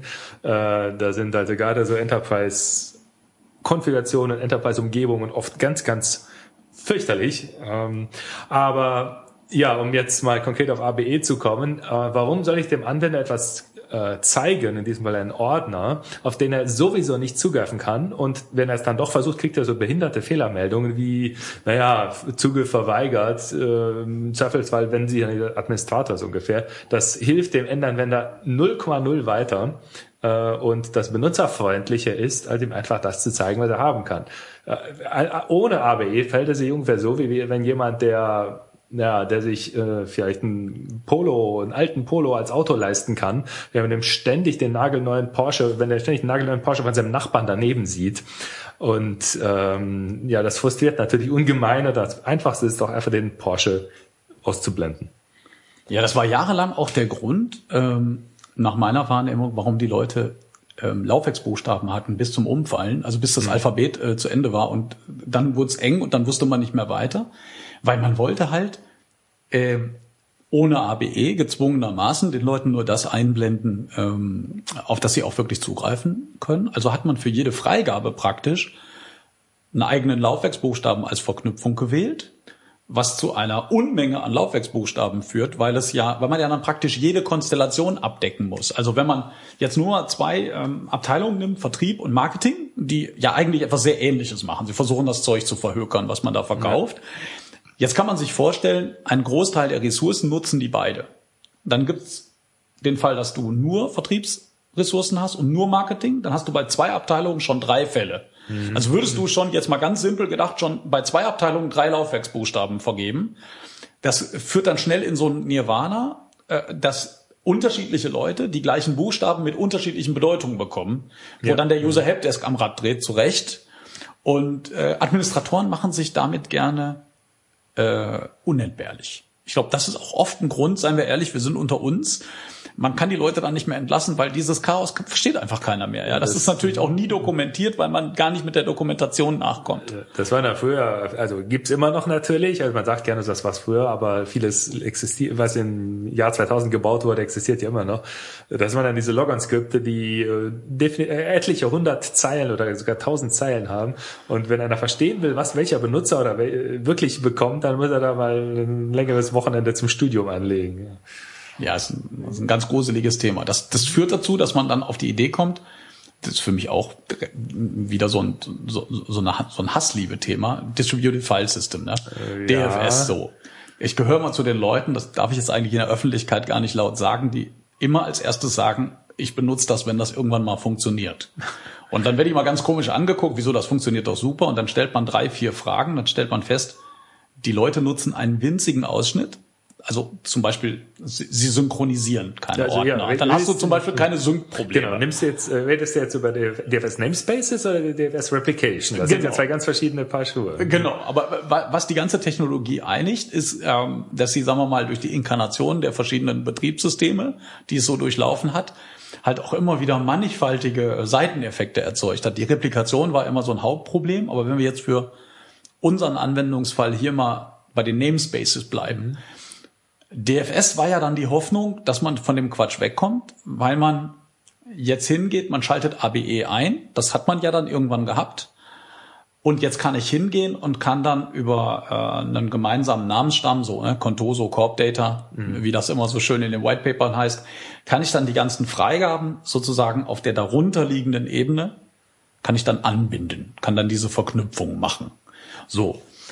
Jetzt gibt's aber dabei nur auch ein sehr spezielles Problem, Es gibt nämlich das Problem, dass auf dieser Ebene von DFS es kein ABE, naja, ich sage jetzt nicht, dass es kein ABE gab. Also in der Wahrnehmung der Leute ähm, hatte man jetzt das Problem, dass wenn ich diesen Namespace begründet habe und habe dann verschiedene Verknüpfungen auf Freigaben gemacht, Vertrieb, Marketing etc., ich jetzt mit dem Problem konfrontiert war, was ist, wenn jemand auf dieser DFS-Ebene zwar den Vertriebsordner sehen soll, also was ja eigentlich die Freigabe ist, mhm. aber nicht den Marketingordner. Da greift dieses ABE natürlich noch nicht, weil das ja noch die Ebene der Freigabe ist, also bevor ich eigentlich in das Dateisystem reinsteige. Und da hat Microsoft dann irgendwann ABE nachgerüstet. Ich glaube, das ist ein Feature von äh, Windows 2008. Gut möglich. Ähm, DFS, äh, die uns zuhören, können es recherchieren seinerzeit nur an der Kommandozeile administrierbar und irgendwann kam dann eine Oberfläche, die ist auch sehr speziell bis heute. Und heute kann ich jetzt ABE auch auf dieser DFS-Ebene anwenden, was jetzt nichts anderes heißt, als dass bevor ich hinabtauche in die eigentliche Freigabe mit den darunterliegenden Ordnern im Dateisystem, bevor ich da überhaupt hinkomme, habe ich schon eine Reihe von Verknüpfungen in diesem DFS-Namensraum und die will ich auch ausgeblendet haben. Da will ich natürlich auch nur das sehen, was der User dann wirklich haben will. Und dann könnte ich tatsächlich, was ich jetzt gerne mache, ist so Laufwerk N wie Netzwerk. Oder, äh, naja, wenn die, wenn die Firma ähm, äh, was weiß ich, NW Traders heißt, dann könnte man halt auf Hack N nennen. Weil du bist NW Traders, ja. Microsoft verseuchte. Du kennst ja diese ganzen fürchterlichen Schulungs, ich benutze sie Schulungsmaterialien. Boah, ich kann die nicht, Entschuldigung, der hat nichts gegen dich, ich nur so mal allgemein eingeworfen. Ich kann es nicht mehr hören. Und ja, Leute, die in ihren Blogs dann freiwillig noch Contoso verwenden, oh Gott, da höre ich auf zu lesen, muss ich sagen. Ja, absolut. Okay, dann muss ich jetzt auf, muss ich andere Beispiele nehmen, denn wir wollen nicht das hier abbrechen. Ne? Es ist, ich bin, ich bin da vollkommen, bei mir ist auch jedes Passwort, ich gebe das hier freiwillig äh, zu, ist auch PA Dollar Dollar wie 0 RD. Ja, weil ich habe einfach, ich habe ich habe vollkommen aufgehört, jetzt immer das Ganze nochmal umschreiben zu wollen. Und dann nimmst du natürlich mhm. gedanklich diesen ganzen, äh, diese ganzen Beispielfirmen, die, die sind ja im Grunde okay. Man kann sie nur einfach nicht mehr hören. Ja, weil man jetzt seit 30 Jahren mit der Firma Contoso und der Firma NV Traders arbeitet und so. Also kommen wir zurück auf den Punkt. Man könnte halt jetzt bei Helge Klein äh, Software Development könnte man halt Kavi Helge Klein nehmen und dann hat man da eine wunderbare Freigabe, wo drin man nur das sieht, was man auch sehen soll. Ähm, wenn ich mir diese Komplexität angucke, und das ist wirklich komplex, so, und das, dass das nicht komplex ist, sagen eigentlich nur Leute, die da jetzt seit einem Jahr mitarbeiten und das irgendwann einfach finden. Wenn ich mir das jetzt angucke im Vergleich zu ChangeMod 777, ja, also zu den Unix, Linux, BSD, ja, so viel was Ausberechtigung. Jetzt kriege ich die Watschen. Ja, das, das hast du vorhin gesagt, das sei alles viel zu einfach. Ich, ich, ich äh, möchte jetzt mal eine Bresche für diese Technologie äh, schlagen. Diese Technologie hat in meinen Augen einen nicht wegdiskutierbaren äh, Vorteil. Ich lasse mich aber gerne vom Gegenteil überzeugen. Ähm, du hast nicht viel, aber das bisschen, was du hast, kannst du mit einem hohen Wirkungsgrad anwenden. Ich will damit schlicht sagen, das kommt beim User an. Also mal so ein bisschen Grundlagen gemacht, dann kriegst du das mit dem Change Mod, Change Owner, Change Group hin und gut ist. Aber für dich ist es zu wenig. Das ist ähm, ja für also es ist ein, man kann es einfach nennen, man kann es auch primitiv nennen. Äh, klar, äh, auf jeden Fall, egal, ob man es jetzt mit dem positiven oder negativen Adjektiv äh, belegt, es ist, ähm, es erfordert nicht viel Aufwand und es kommt natürlich, was man da setzt, ist natürlich sehr schnell und einfach wirksam. Äh, es bietet mir aber nicht, mm, da bin ich mir ziemlich sicher, nicht genügend Flexibilität für, wir haben es eben angerissen, für Berechtigungen auf Fallservern von Firmen, die mehr als einen Angestellten haben. Äh, da das eben so Beispiele zwischendurch gebracht, wo dann komplexe Strukturen sind, Marketing und Vertrieb und dann sollt ihr auch noch zusammenarbeiten in einem Ordner und in dem Ordner darf der Vertriebskollege lesen und der Marketingkollege alles, in dem Kollege, äh, zweiten Ordner daneben darf der Vertriebskollege zusätzlich auch noch schreiben und der Marketingkollege sowieso alles.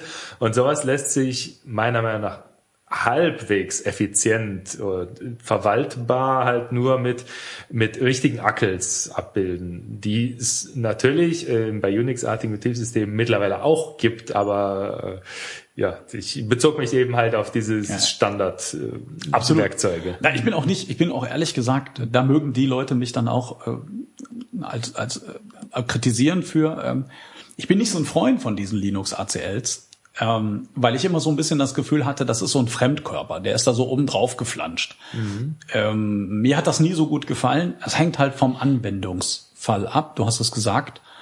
Und ähm, wo du in der Windows-Welt eine Struktur hast, die kaum einer versteht und möglicherweise schon zu komplex ist und die wird noch komplexer mhm. durch die jüngeren Entwicklungen. Ähm, hast du dann auf der anderen Seite ein System, was aus heutiger Sicht vielleicht ein bisschen zu schlicht ist, aber ist halt auch schon 40 Jahre alt. Ne? Ja. Und äh, dass, dass es so lange überlebt hat, äh, spricht ja äh, spricht ja schon dafür dass das von Grunddesign zwar schlicht, aber irgendwie erstmal robust ist. So. Ja, vielleicht äh, ist es deswegen in so vielen Fällen ausreichend. Ich, ich wage mich jetzt ein bisschen auf fremdes Terrain, weil mit äh, Linux kenne ich mir nur so in Grundzügen aus, gebe ich voll zu. Ähm, es benutzt ja keiner Linux als ähm, kein Endanwender benutzt ja Linux. Und das gibt's ja nicht.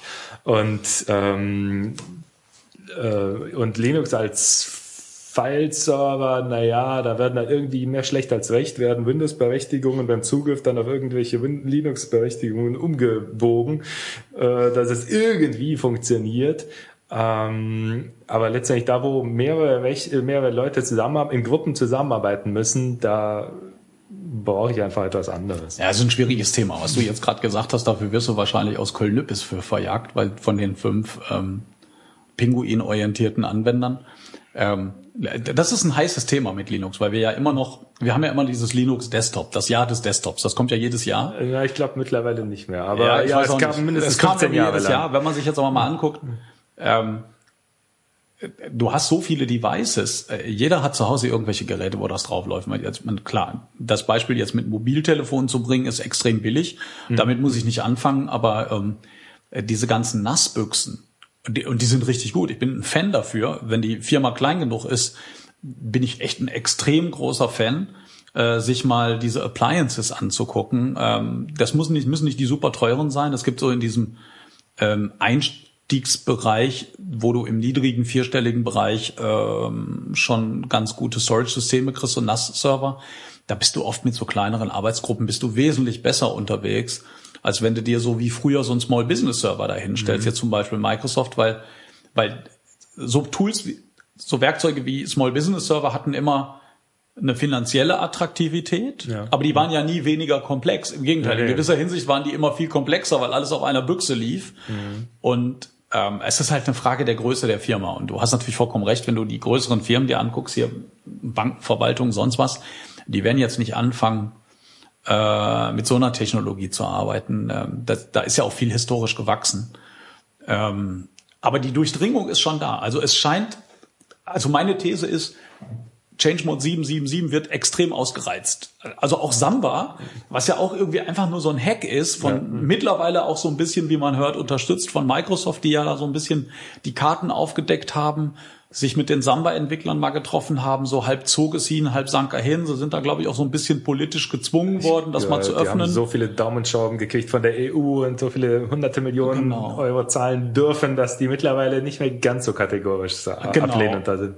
Genau. Und selbst auf dem Mac hast du mittlerweile, ich weiß nicht, ob du das mitgekriegt hast, die sind ja jetzt weg von, ein Stück weit abgerückt von AFP haben jetzt SMB zum Standardprotokoll ben, ähm, äh, benannt in den neueren Inkarnationen, soll jetzt kommen, auch mit der neuesten, ja. mit der nächsten macOS-Version. Du hast zwar AFP immer noch, also dieses klassische Apple-File-Protokoll, du hast das zwar immer noch für Time Machine und solche Sachen, wahrscheinlich wird das noch lange bleiben, aber sie sind so ein bisschen weg davon. Also SMB, Server Message Blocks, äh, wahrscheinlich jetzt nicht mit all den Spirenzchen, die jetzt in den neueren Windows-Versionen drin sind, das wird wahrscheinlich alles noch ein bisschen dauern, aber so diese Basisfunktionen, die wir lange Jahre schon hatten, ähm, mit SMB2, die, die haben sich extrem etabliert. Und mhm. offensichtlich ist es für viele Sachen gut genug.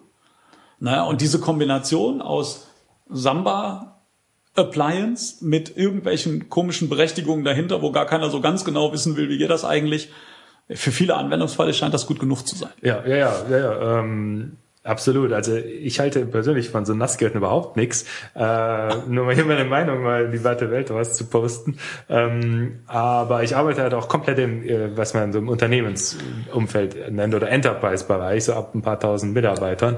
Und ähm, da hat, gibt's halt jede Anforderung, die man sich überhaupt noch vorstellen kann, die gibt es irgendwo.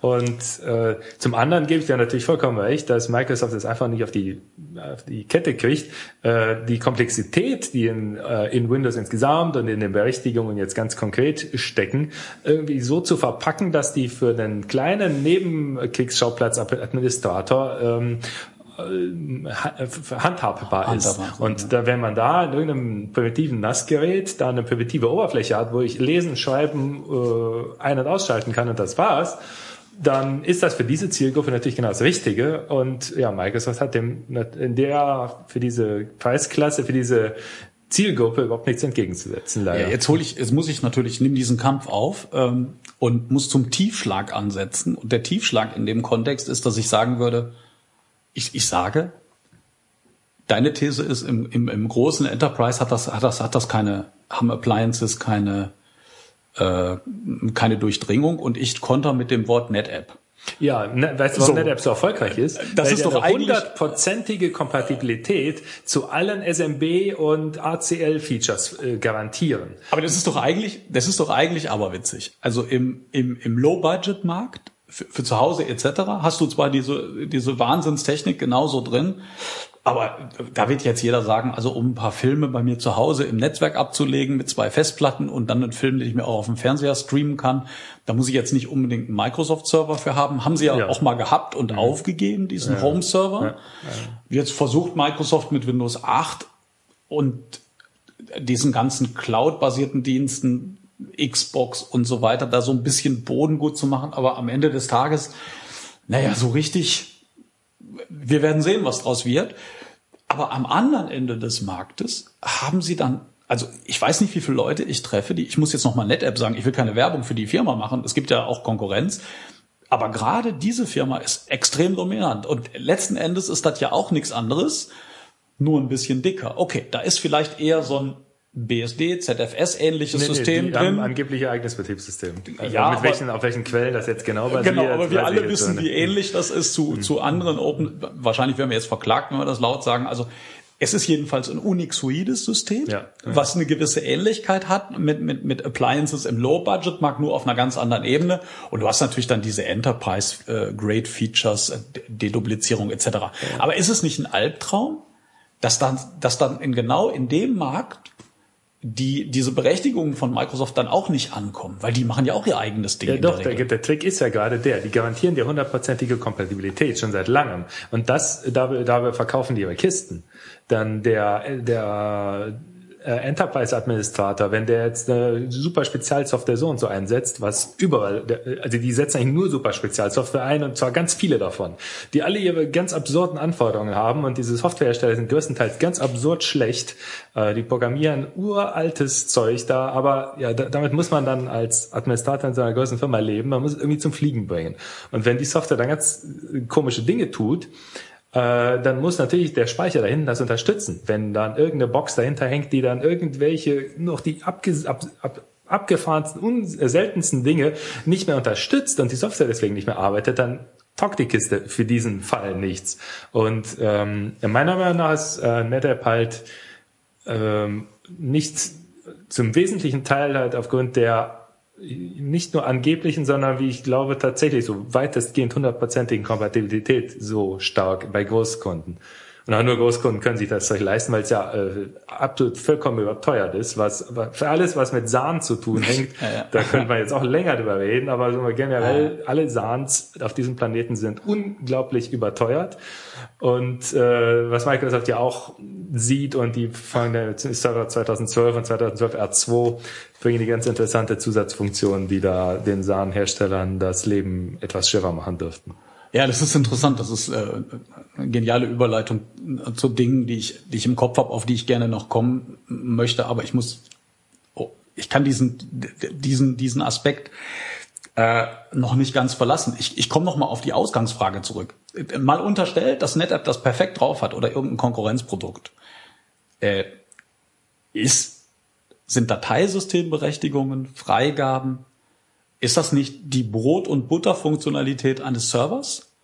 Und ist es nicht absurd, dass in einer Welt, in der ich im Kern auf Windows Server und Windows Clients setze, ich für so eine Brot- und Butterfunktion dann ein Drittherstellerprodukt einsetze. Also jetzt nichts gegen die Dritthersteller, denen sei jeder Euro gegönnt, äh, egal wie teuer. Aber äh, also ich sag mal so, wenn ich jetzt der Developer wäre bei Microsoft, der in dem Bereich arbeitet, das würde mich doch, äh, das würde mich doch stören. Äh, dass die also sagen, die nutzen hier nicht meine tollen Bordmittel, sondern die Leute nutzen eine Kopie meiner Bordmittel. Ja, aber das ist, finde ich jetzt echt gar nicht so verwunderlich, denn also so ein Windows-Server, wenn ich den installiere, der kann ja 763 verschiedene Aufgaben übernehmen. File-Server ist ja nur eine von diesen sehr vielen verschiedenen. Der kann ja Application-Server, Web-Server, Mail-Server, was auch immer dann mal werden. Ähm, eine NetApp-Maschine kann nur eins. Die kann halt nur äh, Dateien ausliefern. Und das halt recht gut. Und wenn man sich natürlich auf eine Sache konzentriert und die optimiert, ist man in dem Bereich äh, natürlich sehr schnell sehr weit vorne. Ja, jetzt hat man natürlich über die Jahre, jetzt machen wir so ein bisschen den Schwenk, ne? jetzt hat man über die Jahre so die Killer-Features gehabt. Ich sag, ich habe gerade schon eins genannt, ne? Datendeduplizierung ist halt einfach so ein mhm. totales Killer-Feature. Und zwar gerade auch, weil eben SAN-Technologie grundsätzlich mal teuer ist. Ja. Und wenn du dann schon mal die Erweiterung äh, so einen Monat rausschiebst, hast du schon mal viel gewonnen. Oh ja.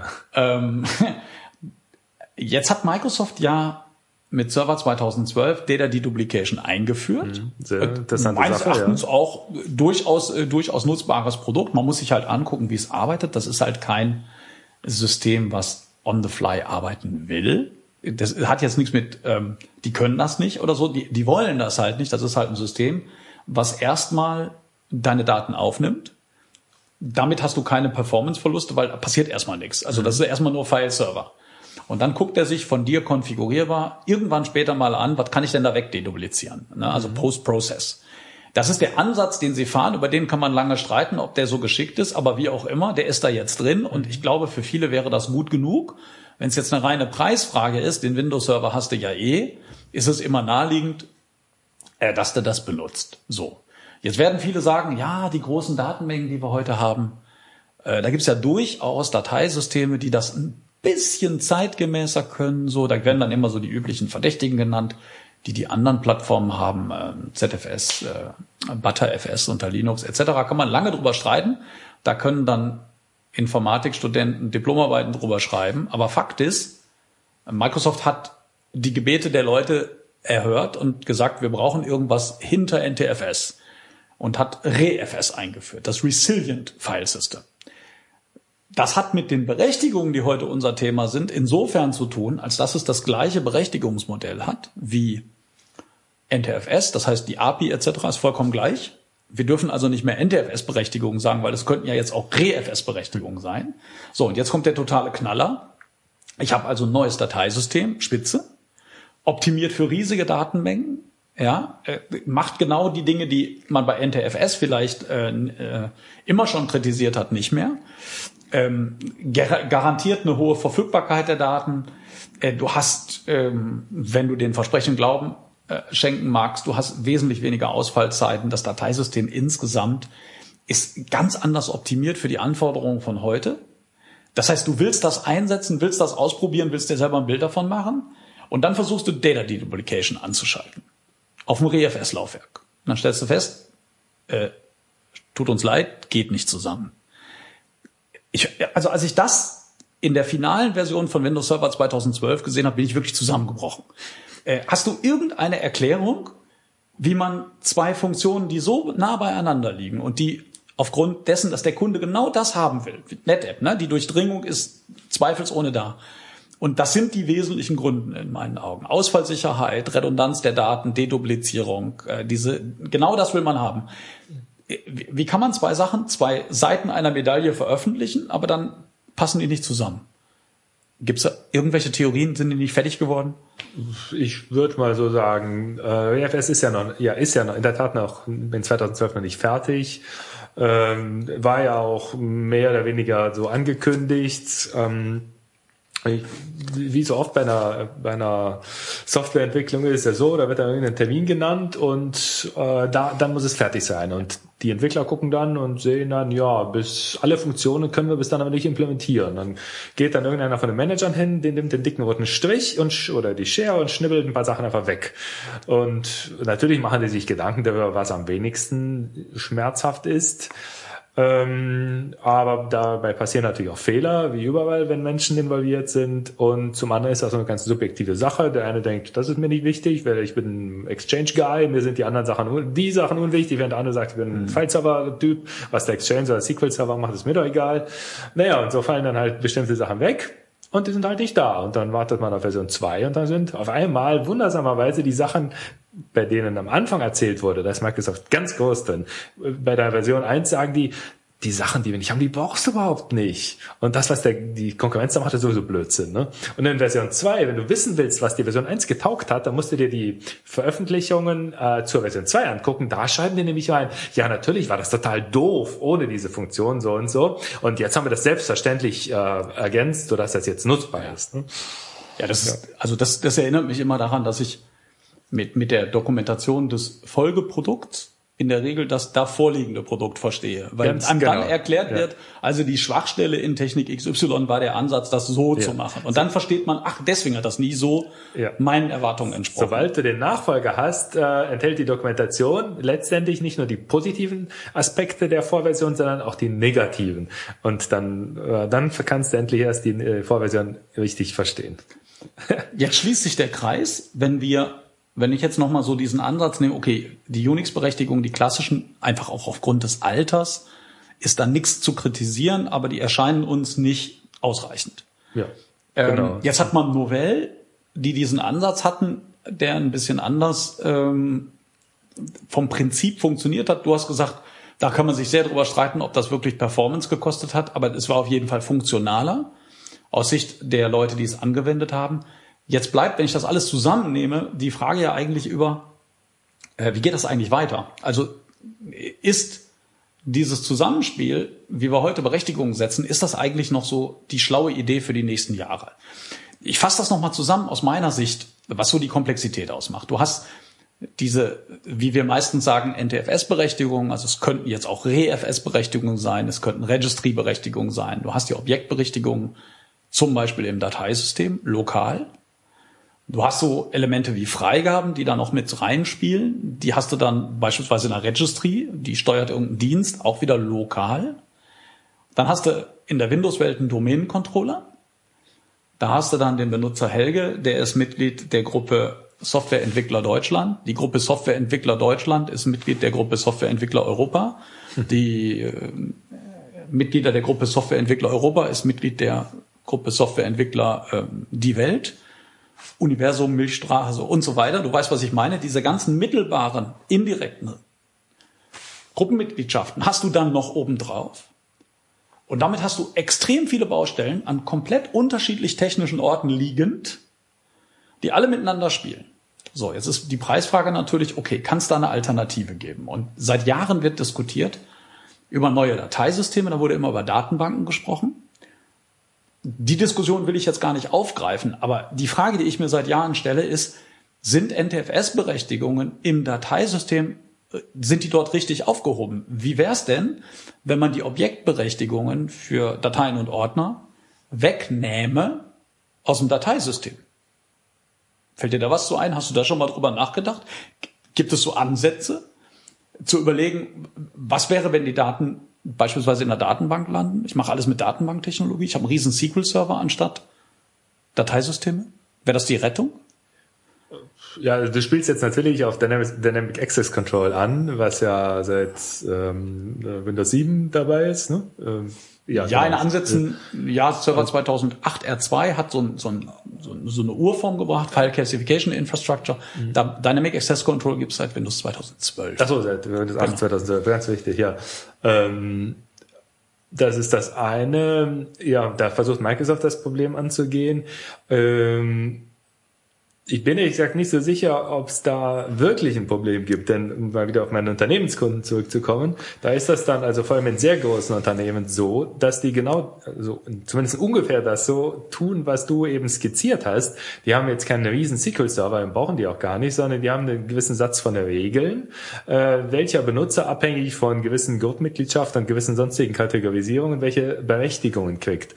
Und da werden Benutzer im AD zum Beispiel auch überhaupt nicht von Hand gepflegt, das würde auch gar nicht funktionieren bei Mengen ab ja, 5 bis 10.000 aufwärts, sondern da muss das natürlich komplett automatisiert werden und selbstverständlich werden auch die Berechtigungen äh, müssen aufgrund der Menge automatisiert äh, geregelt werden. Und äh, meistens hat man dann, nicht meistens, man hat natürlich ein führendes System. Das ist oft nicht das Active Directory, sondern ein anderes, SAP oder irgendein Personal, äh, der Personalverwaltungssoftware. Und wenn ich also als Personaler hingehe und jemanden einstelle, dann sage ich natürlich, der arbeitet später in Abteilung so und so, Marketing Fuzzi Nummer 37. Und äh, der kriegt dann natürlich die gleichen grundsätzlichen Berechtigungen wie Marketing Fuzis 1 bis 36.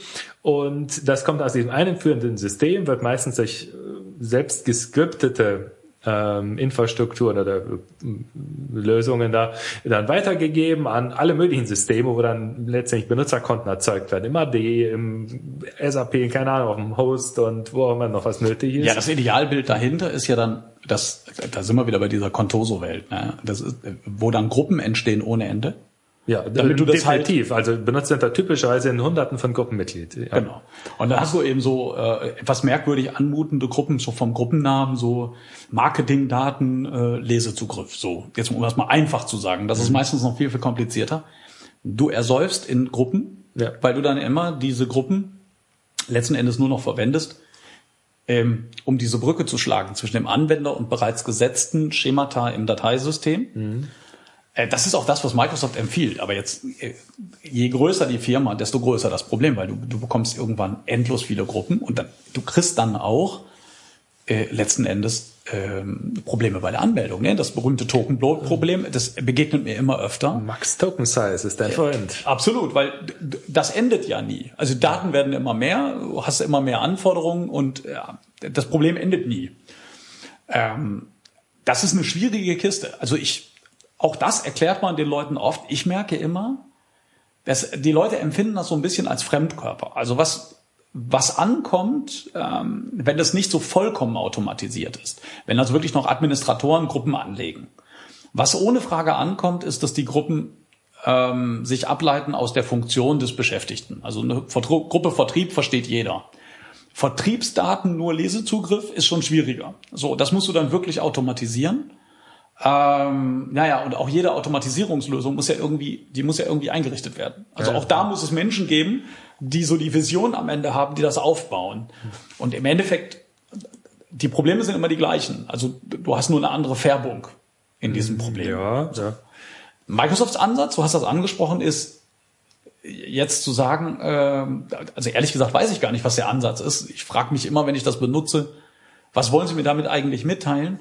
Microsofts Ansatz bei Dynamic Access Control ist jetzt hinzugehen und zu sagen, ich werte das AD aus, so wie, was du gerade sagtest, ein SAP-System ich vielleicht Stand heute schon auswerte. Guck mir mal an, welche Attribute hat er.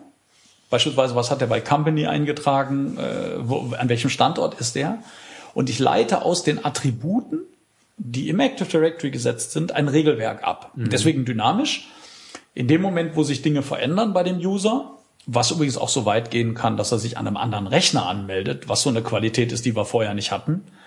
Äh, in dem Moment entwickelt sich im Hintergrund eine Zugriffsberechtigung, äh, die sich halt als Dynamic Access Control List äh, darstellt. Wo ich mich jetzt schwer tue bei dem Ansatz ist, ähm, sie fügen das einfach nur hinzu. Mhm. Das heißt, die Logik dahinter ist jetzt, bisher bist du durch die Freigabetür gegangen, die war dann hoffentlich sperrangelweit auf mit der Ausnahme, die wir vorhin skizziert haben, dieses Rausfiltern des Owner-Privilegs. Dann hast du dahinter die NTFS-Berechtigung gehabt, das ist der Klassiker, und die haben effektiv geregelt, was abgeht. Mhm. Jetzt hast du eine dritte Tür. Und jede der drei Türen kann das Ganze dicht machen. Das heißt, wenn du in den Freigabeberechtigungen zu restriktiv bist, hilft dir die schönste Dynamic Access Control List nicht, ja. weil die nie mehr Rechte geben kann, als alle anderen Türen schon in ihrer Addition dir an Rechten geben. Sie kann es mhm. nur weiter einschränken. Ja. In meinen Augen, und das ist auch wieder so eine Frage, die uns zurückführt zu Novell, wo das so in, in meinen Augen in Ansätzen schon implementiert war, aber das ist auch eher in Ansätzen so gewesen Wäre der Ort für Berechtigungen, der Ort für Freigaben, wäre das nicht das Active Directory? Warum ist eigentlich eine Freigabe technisch betrachtet ein Registry-Eintrag? Warum ist das nicht ein, ein, Objekt im AD? Also ich weiß, es gibt veröffentlichte Freigaben, das ist was vollkommen anderes. Hm. Ähm, Wäre das nicht eine Lösung, zu sagen, wir nehmen ein, ein Dateisystem einfach als ein Stück Storage wahr, so Block Storage, und alles, was so Berechtigungen angeht, hinterlegen wir hinter in einer homogenen Maske im Active Directory und fertig. Ich komme also ohne Active Directory an die Daten gar nicht dran. Das ist einfach nur Storage. Ähm, ich weiß, dass das in der Novellwelt nicht ganz so implementiert war, aber es hatte so die Attitüde, wenn man in den NDS-Baum geguckt hat, hm. hat man dort Freigaben entdeckt, man konnte aus der NDS-Struktur heraus das verwalten. Wäre das nicht eigentlich die Lösung? Also sowas wie Dynamic Access Control als Idee zu nehmen, das übers AD zu machen, aber dann die anderen Sachen wegzuschmeißen? Wäre zumindest theoretisch denkbar. Äh, müsste mal ein paar wichtigen Leuten bei Microsoft sprechen. Ja, dein fassungsloser Gesichtsausdruck sagt mir, darüber hast du so noch nicht nachgedacht. Also das ist so, ich, ich denke oft darüber nach, was, was läuft da so in meinen Augen falsch? Und mir fallen immer die gleichen Muster aus. Also zum Beispiel läuft im Active Directory falsch, dass es viel zu wenig genutzt wird. Also Klassiker ist wirklich Freigaben. Man hat in Windows 2000 damit begonnen, das Active Directory ähm, entstand als neue Technologie, Freigaben dort zu veröffentlichen, damals aber nicht per Default. Druckerfreigaben wurden per Default veröffentlicht. Und so konnte man über das Active Directory suchen und Dinge finden. Dann hat man aber schon mit XP, ich weiß nicht, ob du dich daran noch erinnerst, hat man schon diese Suchfenster entfernt und schon in XP war es relativ schwierig, einen Drucker über diese AD-Suche ähm, zu finden. Wenn ich das heute irgendjemand erzähle, gucken die mich immer ganz fassungslos an, wissen gar nicht, wovon ich rede, weil sie das noch nie gesehen haben, dass man das überhaupt kann. Du kannst bis heute unter Windows 8 äh, über das Active Directory nach Druckern oder Freigaben ja, suchen. Das kenne ich schon. Ja, aber das ist, das ist echt, es ist echt eine Aufgabe, das zu finden. Ist das nicht der Fehler, dass man das AD an der Stelle viel zu wenig nutzt, um diese Ressourcen auffindbar zu machen? Um diese Ressourcen verwaltbar zu machen? Ja, die zentrale Verwaltung hat ja immer etwas und bei, gerade bei Berechtigungen wie du sagst, das, der Dynamic Access Control das große Problem ist da, dass da zwei Sachen zusammenkommen. Das, was lokal konfiguriert ist und das, was äh, zentral konfiguriert ist. Und ja, ist das wünschenswert? Das Bild dahinter ist ja immer noch, ich kann jetzt einen reinen lokalen File-Server-Admin haben. Der kann sich, der kann im Active Directory Standardbenutzerberechtigung haben. Der kann dann auf seinem File-Server der, der äh, Oberadministrator sein und alles tun. Das ist der Vorteil dieser Technologie. Ist das, ist das denn wirklich wünschenswert, dieses Modell? Ja, nee, ich bin, bin großer Freund von zentraler Verwaltung. Äh, wo, wo, wozu ich natürlich nicht sagen kann, ist, warum Microsoft das nicht tut. Äh, ob die Priorität, ob das einfach nicht wichtig genug ist für die oder ähm, ja, heutzutage, die machen ja nur noch das, was für Cloud irgendwie taugt, wo man irgendwie den Begriff Cloud dran schreiben kann. Und aber genau da ist ja bei allem, was eine Cloud angeht, Cloud heißt immer viele Systeme und die kann ich natürlich nicht mehr einzeln äh, administrieren. Da muss ich natürlich zentrale Instanzen und Wege haben, die ich alle auf gleiche Art ja. und Weise konfigurieren kann. Ja. Das spricht natürlich äh, für die zentrale einheitliche Konfiguration Exakt. und die, die, das, der Wegfall äh, lokaler Intelligenz. Ähm, also wer weiß, vielleicht sehen wir da ja irgendwann mal in der künftigen Version etwas, was bei den Berechtigungen da noch ja, wir haben, ein, wir haben einen Begriff nicht genannt und den, den nenne ich jetzt auch nur einmal, um ihn nicht zu nennen. Das ist SharePoint. Viele, die jetzt zuhören, werden sagen, Aua. ja, das gibt's doch alles, guck dir das doch an und das ist doch SQL-Server gestützt etc. Ähm, darüber kann man jetzt extra separat nochmal sprechen. Die, ähm, das ist natürlich so ein Ansatz, weil das Ganze dann wieder weborientiert ist, zu sagen, wir machen das über ein Content-Management-System, dahinter liegt eine Datenbank. Ähm, wenn das jetzt die alleinige Zukunft ist und auch Dynamic Access Control, die Entwicklung dahin hängt ja ganz offensichtlich mit der Entwicklung im SharePoint zusammen. Ich war nicht dabei, ähm, aber da gibt es offensichtlich eine extreme Verzahnung, ähm, was so den Entwicklungshintergrund bei Microsoft selbst angeht. Äh, zumindest ist das meine Wahrnehmung. Ähm, aber wie auch immer, das ist eine, eine vollkommen eigene Technologie und ähm, wenn ich jetzt wirklich nur noch das haben wollte, dann wäre es ja unsinnig, die ganzen anderen Sachen zu befeuern. Also wenn ich jetzt wirklich alles nur noch in SQL-Server mache, dann muss ich ja nicht Leute abstellen, die mir ReFS entwickeln. Weil dann sollten sie einfach den SQL-Server optimieren für diese Anwendung. SharePoint wird hoffentlich äh, eher heute als morgen den einen grausamen Tod sterben. Ja, okay. Und, äh, Sendung, der, Titel der nächsten Sendung ist, warum SharePoint sterben muss. Ich merke das schon. Also ich bin ich muss mich jetzt zügeln, dass ich, dass ich diese Steilvorlage von dir nicht annehme, sonst reden wir jetzt darüber, ja. Wir haben nur noch ein, vielleicht ein, einen Satz dazu, äh, irgendwo bei Twitter oh, von einem zwei. gelesen, ähm, SharePoint ist die einfachste Möglichkeit, äh, deine Daten zu verlieren. Indem du sie da ablegst, dann wirst du sie nie wiederfinden. Das werden sie nicht gerne hören. Tja, äh, da müssen sie durch. Ja, wobei natürlich der datenbankbasierte Ansatz ähm, für alle, die die Datenbanken, den, die der Datenbanktechnologie trauen, hat er was, ne? Also, ähm, also die typischen Probleme, dass ich halt bei einem großen File-Server schon mal sehr lange brauche, um Daten zu finden. Dass so eine Inhaltsauswertung, die über, im Zweifel über einen Index geht, der auch wieder veraltet ist, äh, dass das alles irgendwie zu wünschen übrig lässt und die Leute irgendwie mit Suchen und Finden sowieso den ganzen Tag beschäftigt sind, das ist ja nun kein Geheimnis. Hm. Und jedes datenbankgestützte System mag da eine Erlösung von äh, versprechen. Auf der anderen Seite irgendwoher müssen auch die Daten kommen. Ne? Also die ganzen Metadaten müssen dann halt von Usern angelegt werden, mhm. die das verschlagworten, die das sauber einchecken und so weiter. Und ob die das denn dann tun? Absoluter Horror. Ja, jeder, wenn, erstens tut man sowas nicht gerne und dadurch, deswegen macht man es im Zweifel schlecht. Und zweitens verwendet jeder sein eigenes, äh, hat jeder seine eigene Logik, was wie verschlagwortet werden müsste und was wo an welcher Stelle liegen müsste. Das, deswegen kann das nicht funktionieren und deswegen werden auch, äh, funktionieren auch Wikis in Firmen zum Beispiel überhaupt nicht. Um mal nochmal äh, ein, ein weiteres Thema anzuschneiden.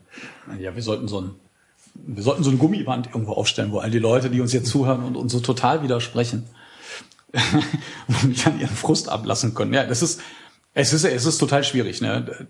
Du hast, jeder hat so seine Welt, seine Sachen, die er bevorzugt, und ich bin der hundertprozentigen Überzeugung, es gibt Leute, die kommen da gut mit klar. Es soll Leute geben, die so ein Wiki heißt und den nicht lieben und die das befeuern. Ich glaube aber so, dass das für unsere Zielgruppe so diese klassischen internen Verwaltungen, die halt aus der Tradition her früher früher Novellkunden waren, die dann irgendwann übergeschwenkt sind, NT4, Windows 2000, die heute so diese typischen Anwendungen im, im Einsatz haben. Also das fängt bei VMware an für die Virtualisierung, das geht über Citrix, wo du dich mit beschäftigst, ähm, für die ja, Virtualisierung der Arbeitsumgebung, wenn man so will, die Abstraktion der Arbeitsumgebung. Das ist, das ist ein Riesenmarkt. Und bei denen kann ich mir in der Tat sehr schlecht vorstellen, dass das mit dem Wikisystem so gut funktioniert. Ich kenne ja auch nicht so viele Beispiele. Ich kenne eine Menge Beispiele, wo man das versucht hat. Oh ja. So Ticketsysteme sind ja immer so ein Beispiel, ne? oder Wissensdatenbanken. Mhm. User Help, der ist so, schreibt da mal alles rein, dokumentiert ja. das mal. Genau, das war in der, ich glaube, in einer der letzten CTs war es das Editorial zu dem Thema, deswegen bin ich jetzt äh, gerade auch darauf gekommen, äh, wo dann irgendwie, ich glaube, es war eine Frau dann geschrieben hat, äh, äh, wenn du zu mir kommst mit irgendeinem, mit irgendeiner Sache, wo liegt das denn? Schreib, oder ich habe was Neues, schreibt jetzt, wenn, wenn jemand an, zu ihr antwortet, schreib's ins Wiki, das ist ungefähr gleichbedeutend mit, ähm, ja, schmeiß doch in den Müll. Ja, ja. Cut Dev Null, ne? Ja, so, ganz genau, ganz genau. Ja, das, ja. Ist, ein, das ist ein echt spannendes echt ein, sehr, sehr spannendes, äh, sehr, sehr spannendes Ding. Ähm, jetzt müssen wir so langsam so, so, so langsam ein bisschen, bisschen Revue passieren, mal so wrap up, alles zusammenbringen und überlegen, wo, worüber reden wir eigentlich so die ganze Zeit. Also es ist zum einen, äh, es ist viel Frust darüber, dass man nicht so richtig weiß, welche Richtung hat das Schiff. Es ist irgendwie starker Wellengang. Man macht das zehn Jahre und länger man beobachtet so, wo das alles hingeht. Die Sonne geht auf, Sonne geht unter, es kommen, das Schiff wird neu lackiert, es kommen neue Ideen. Aber letzten Endes, ich habe heute ganz oft die gleichen Probleme. Also ich sehe auch ganz oft die gleichen Probleme, die ich dann lösen soll, mit den immer gleichen, etwas schwierigen Antworten darauf, die ich auch schon vor zehn Jahren hatte. Und es wird einfach immer nur mehr. Absolut, ja. Meine Erfahrung ist immer, es kommt weniger an beim Kunden. Ist das sowas, was du auch siehst? Es wird, es, es steht immer mehr zur Verfügung, aber diese Diskrepanz zwischen dem, was man tun könnte und dem, was man wirklich macht, wird immer geringer. Man hat zwar immer dickere Serverfarmen, immer größeren Storage, man hat immer mehr Leute, man hat immer mehr IT, aber, aber jedes Element einzeln ist so einmal konfiguriert, nicht mehr dran gehen. So, und man hat für alles Speziallösungen. Ja, zum einen ist das äh, sicherlich oft so, zum anderen, ich weiß nicht, ob du das gerade sagen wolltest, aber ähm, zumindest habe ich das so rausgehört, ähm, dass für die Probleme, die man halt vor, vor vielen Jahren schon hatte, dass es da auch heutzutage oft keine befriedigenden, einfach funktionierenden Antworten und Lösungen gibt. Das, das äh, entdecke ich immer wieder bei gerade halt in echten Netzwerken bei echten Kunden, wo dann, wenn ein neues Projekt losgeht, man überlegt jetzt, man hat die Möglichkeit, fast auf einer grünen Wiese Sachen neu aufzubauen. Da überlegt man sich, wie mache ich das beispielsweise, dass Benutzer, wenn sich das allererste Mal anmelden, für die Anwendungen, die sie bekommen sollen, die ihnen zugewiesen sind, da sinnvolle Grundeinstellungen kriegen. Das ist bei manchen Anwendungen nicht nicht so interessant. Bei manchen so, muss man irgendwelche INI-Dateien an irgendwelche Stellen legen, damit die Anwendung, Anwendung halt grundkonfiguriert ist. Und es war vor zehn Jahren äh, schwierig, das auf eine einfache und sinnvolle und gut verwaltbare Art zu tun. Und es ist heute genauso schwierig. Es hat überhaupt nichts getan. 0,0. Und das ist eine Sache, die brauche ich in jedem Unternehmen, für jeden einzelnen Benutzer. Äh, sobald ich da anfange, irgendwas, äh, irgend, auch nur eine Anwendung dem Nutzer zur Verfügung zu stellen, muss ich gucken, dass die irgendwie wenigstens in Grundansätzen ähm, ähm, konfiguriert ist. Und es gibt ein paar teure, recht teure Zusatzprodukte, die kann ich da ähm, zum Einsatz bringen. Aber so, wo man sagen würde, man, wir haben das Jahr 2013, da, wir, wir können seit ja. diversen Jahrzehnten zum Mond fliegen, äh, da muss doch sowas jetzt äh, ja. einfach sein. Ja, äh, ist es nicht. Das ist absurd und das gibt's an sehr vielen Stellen. Ja, das berührt natürlich vor allem auch diesen Bereich Benutzerprofile, ne? etwas, mit dem du dich ja extrem intensiv beschäftigst. Ich hatte das Privileg, ja. Ja, absolut. Und das ist auch einfach, also, also für mich ist das einfach nur kaputt. Mhm. Es, es ist kaputt, es wird nicht besser. Also sie haben jetzt mal ein paar Sachen gerade gerückt, auch wieder mit Vista. Ne? Jetzt heißt das Zeug mal C-Users. Äh, also endlich mal international immer der gleiche Name, äh, ohne Leerschritte. Ich glaube, das ist die eigentliche mhm. Evolution. Weniger ja. als acht Buchstaben, keine Leerschritte. Ja, ja, Dafür hast du jetzt die Junctions darunter, die Verzeichnisverbindungen, die in der Windows-Welt auch keiner kapiert, weil sie so mit LN und Link und so nie zu tun hatten. Mhm. Und sich jetzt wundern, was es da für komische Sachen gibt. Und das ist ja auch nochmal so ein Thema, was Dateisysteme angeht. Ja. Ähm, da gibt es ja noch viel mehr. Also da gibt es die Verzeichnisverbindung, da können wir jetzt nochmal extra drüber reden. Und dann gibt es noch äh, Mandatory Integrity Control. Mhm. Das ist ja auch noch Das versteht ja überhaupt keiner. Ganz eigenes Und nutzt zum Glück auch überhaupt keiner. Ja, ich habe auch jetzt ein bisschen Angst. Also ich würde das jetzt eigentlich gerne besprechen, aber dann eiern wir jetzt hier zwei Stunden rum bei dem vermutlich zum Scheitern verursachten, äh, verurteilten Problem so eine Technik, die nicht mal einen Namen hat. Also da geht das ja schon los. Dieses, ich nenne das immer Mandatory Integrity Control. Mhm. Das ist einer der Begrifflichkeiten. Aber ist das der Fachbegriff? Nein. Doch, doch also, glaube schon. Ja? ja, okay. Also, weil man findet das mit, mit, mit, mit, mit unterschiedlichsten Begriffen und Erklärungen hin und her. Und äh, du hast dann halt, ja, so die Klassifizierung von Ordnern die sich also nochmal als eine Metaebene äh, ober- oder unterhalb dieser NTFS-Berechtigung befindet, mhm. äh, dass du auf einmal von einer Anwendung, die in einem unterprivilegierten Verzeichnis liegt, auf eine auf einen Ordner in einem mittel- oder höher privilegierten Verzeichnis liegt, keinen Zugriff hast. Äh, das ist natürlich nochmal eine vollkommen andere mhm. Ebene. Also um das ganz kurz zu erklären, so das klassische Beispiel wäre, wobei das jetzt nicht ganz die Wahrheit ist, was ich jetzt sage, Du hast einen Browser, das ist eine gefährliche Anwendung, weil der mit dem Internet kommuniziert, der lädt was runter. Das landet in einem Downloads-Ordner. Die Theorie von Mandatory Integrity Control sagt jetzt, dieser Downloads-Ordner ist unterprivilegiert. Das ist nicht das normale Level an Vertraulichkeit, was alle anderen Ordner genießen, sondern das ist schlechter als normal. Wenn du jetzt die Exe-Datei, die du da runtergeladen hast, doppelklickst, ist die nicht ausführbar. Weil du müsstest ja jetzt nach C-Program-Files schreiben, um die zu installieren, etc. Und das willst du erstmal verhindern. Das Problem ist jetzt nur, was machst du, wenn du jetzt eine Anwendung herunterlädst im Internet Explorer, beispielsweise einen anderen Browser und möchtest den installieren? Hm. So, jetzt gehen die Probleme los. Der Internet Explorer macht das dann über so einen Brokerdienst, ähm, dass er die Anwendung aus dem eigentlichen Browserprozess übergibt an einen anderen Prozess. Der Prozess hat normale Privilegien speichert das irgendwo hin und damit kannst du dann das Zeug überhaupt mal installieren. Was ich jetzt versuche zu erklären, ist schon total verkürzt und es wird schon halb falsch, wenn ich jetzt weiterrede, weil das alles noch viel, viel komplizierter ist. Aber Fakt ist, du hast mit dieser Mandatory Integrity Control nochmal eine Ebene, die, die vollkommen unabhängig ist von NTFS, mhm. die, aber die NTFS-Rechte natürlich ein Stück weit weiter gelten. Also das heißt, du kannst mit Mandatory Integrity Control weitere Beschränkungen auferlegen. Aber du kannst nicht zwingend NTFS-seitige Beschränkungen übergehen. Nee, das natürlich nicht. Ne? So. Das ist auch so eine Technik, die so, die wurde verwurstelt im Kontext von User Account Control. Technisch betrachtet hat das mit User Account Control nach meinem Verständnis überhaupt nichts nee, zu tun. Nee, nee. Ist meiner Meinung nach eingeführt worden, um den IE sicherer zu machen. Exakt. Dass der IE so äh, standardmäßig hinter, mit niedriger Be Berechtigungsstufe. Berechtigungsstufe läuft. Ähm, und damit nicht so viel am, äh, an anderen Prozessen und an, am gesamten System umwurschteln darf, also wenn der übernommen oder ferngesteuert oder halt letztendlich gehackt wird. Ähm, ich, mir ist keine andere Anwendung bekannt, die das nutzt. Vielleicht gibt's die eine oder andere, aber letztendlich, ich habe eben gesagt, als du das zum ersten Mal erwähnt hast, zum Glück benutzt das keiner.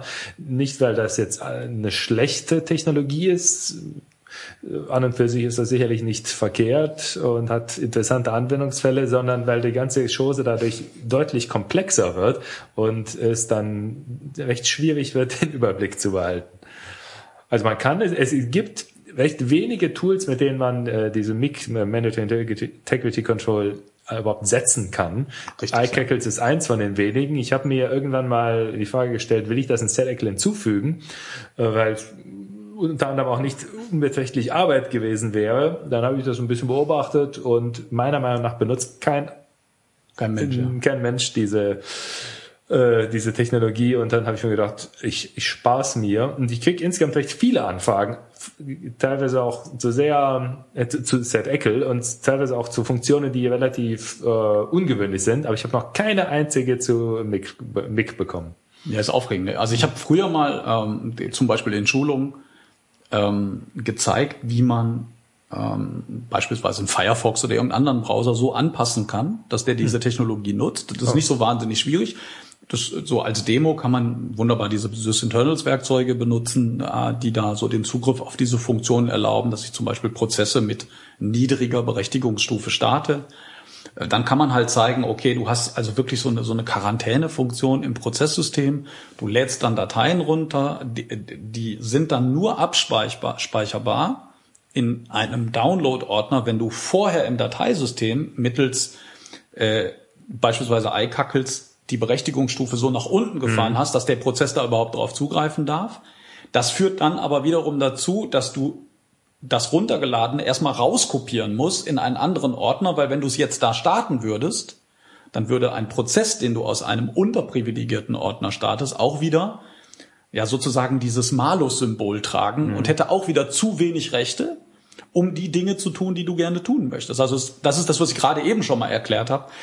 Ähm, du hast vollkommen recht. Meines Wissens ist es wirklich nur der Internet Explorer, der es nutzt schon Outlook, was ja auch Sinn machen würde, nutzt das nicht, weil Outlook mhm. ist ja vielleicht sogar noch gefährdeter. Ja. Äh, Stichwort ja. Spam etc., was da so dranhängt. Weil dann eben eine Milliarde Sachen nicht funktionieren. Ja.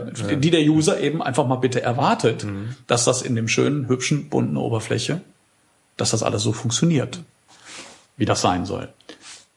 Das war jetzt so eine Steilvorlage in Richtung User Account Control. Schon ein paar Mal angesprochen. Was heißt User Account Control für den File-Server-Admin. Was heißt User Account Control für jemand, der File-Server verwaltet, wenn es denn die wenigen gibt, die das nicht mit irgendwelchen anderen Werkzeugen machen? Das ist auch so ein bisschen Anlass für dieses Gespräch. Da ging es schon mal auf Twitter ein bisschen hin und her. Du hast mal den schönen Satz gesagt, jeder Administrator mit ein bisschen Selbstrespekt darf den Windows Explorer nicht benutzen. Äh, verteidige dich für dieses schändliche Statement. Wie kommst du dazu, sowas zu behaupten? Äh, ja, da gibt es eigentlich eine ganze Reihe von Gründen, weshalb der Explorer als ernstzunehmendes Administrationswerkzeug überhaupt nicht taugt. Ähm, zum einen, ich zähle mal hier äh, relativ schnell mehrere auf. Zum einen kann der Explorer nicht mit langen ähm, langen Faden umgehen. Das heißt, alles, was man an Pfad irgendwo hat, was mehr als, äh, das sind übrigens nicht 256 Zeichen, nicht 2 hoch 8, sondern 260 Zeichen ist da das Maximum. Alles, was länger ist, äh, kann, können, äh, ich sag mal, in Anführungsstrichen, dumme Tools nicht verarbeiten. Und dazu zählt unter anderem Explorer, natürlich die meisten anderen Anwendungen auch. Äh, aber als ein Werkzeug, das von fast allen Administratoren verwendet wird, um mit ihren Dateien äh, auch auf den File-Server umzugehen, äh, ist das natürlich eine gravierende Einschränkung. Und da fängt man dann so an und mappt sich Laufwerke auf irgendwelche Unterverzeichnisse, da, um den Pfad äh, zu verkürzen. Und manchmal gelingt es, manchmal ist er dann immer noch zu lang, dann mappt man sich ein Laufwerk auf ein Laufwerk. Oder, das wird richtig schnell richtig eklig und einfach nur, weil das Tool so beschränkt ist. Oder auch so ein Klassiker, muss ich kurz erzählen, der mir immer wieder begegnet, dann gehst du auf einen WebDAV-Share. Und dann ist endgültig vorbei. Weil dann hast du diese langen Fahrtnamen oh, aus den FQDNs, oh, ja, ja, ja, weil du irgendwas auf so einen WebDAV-Share hochkopierst und dann hast du zusätzlich die Sonderzeichenbeschränkung, die so ein WebDAV noch mit sich bringt, was wieder andere sind als alle anderen. Äh, das, da bist du vollkommen auf verlorenen Posten. Da machst du freiwillig 8.3 ohne Umlaute, ohne mhm. alles, mit ganz kurzen Dateinamen, ja. Mhm, oh, wunderbar, ja. ja, und das andere, äh, noch etwas gravierende Problem ist, dass ich äh, ohne Zwölfnahme von ganz üblen Tricks Explorer natürlich nicht, wie die Amis sagen, elevated starten kann, also mit vollen Admin-Privilegien. Das heißt, ähm, wenn ich irgendwas tun will, wo, wenn ich dann auf irgendeinen Ordner im Explorer zugreifen will, wo der gemeine Benutzer keinen Zugriff hat, aber ein Administrator sehr wohl, dann krieg ich so eine nette Dialogbox vom Explorer gezeigt. Willst du äh, Zugriff darauf erhalten? Und das ist, ich bin nicht ganz sicher, ob es, es ist nicht exakt so formuliert, natürlich leicht anders.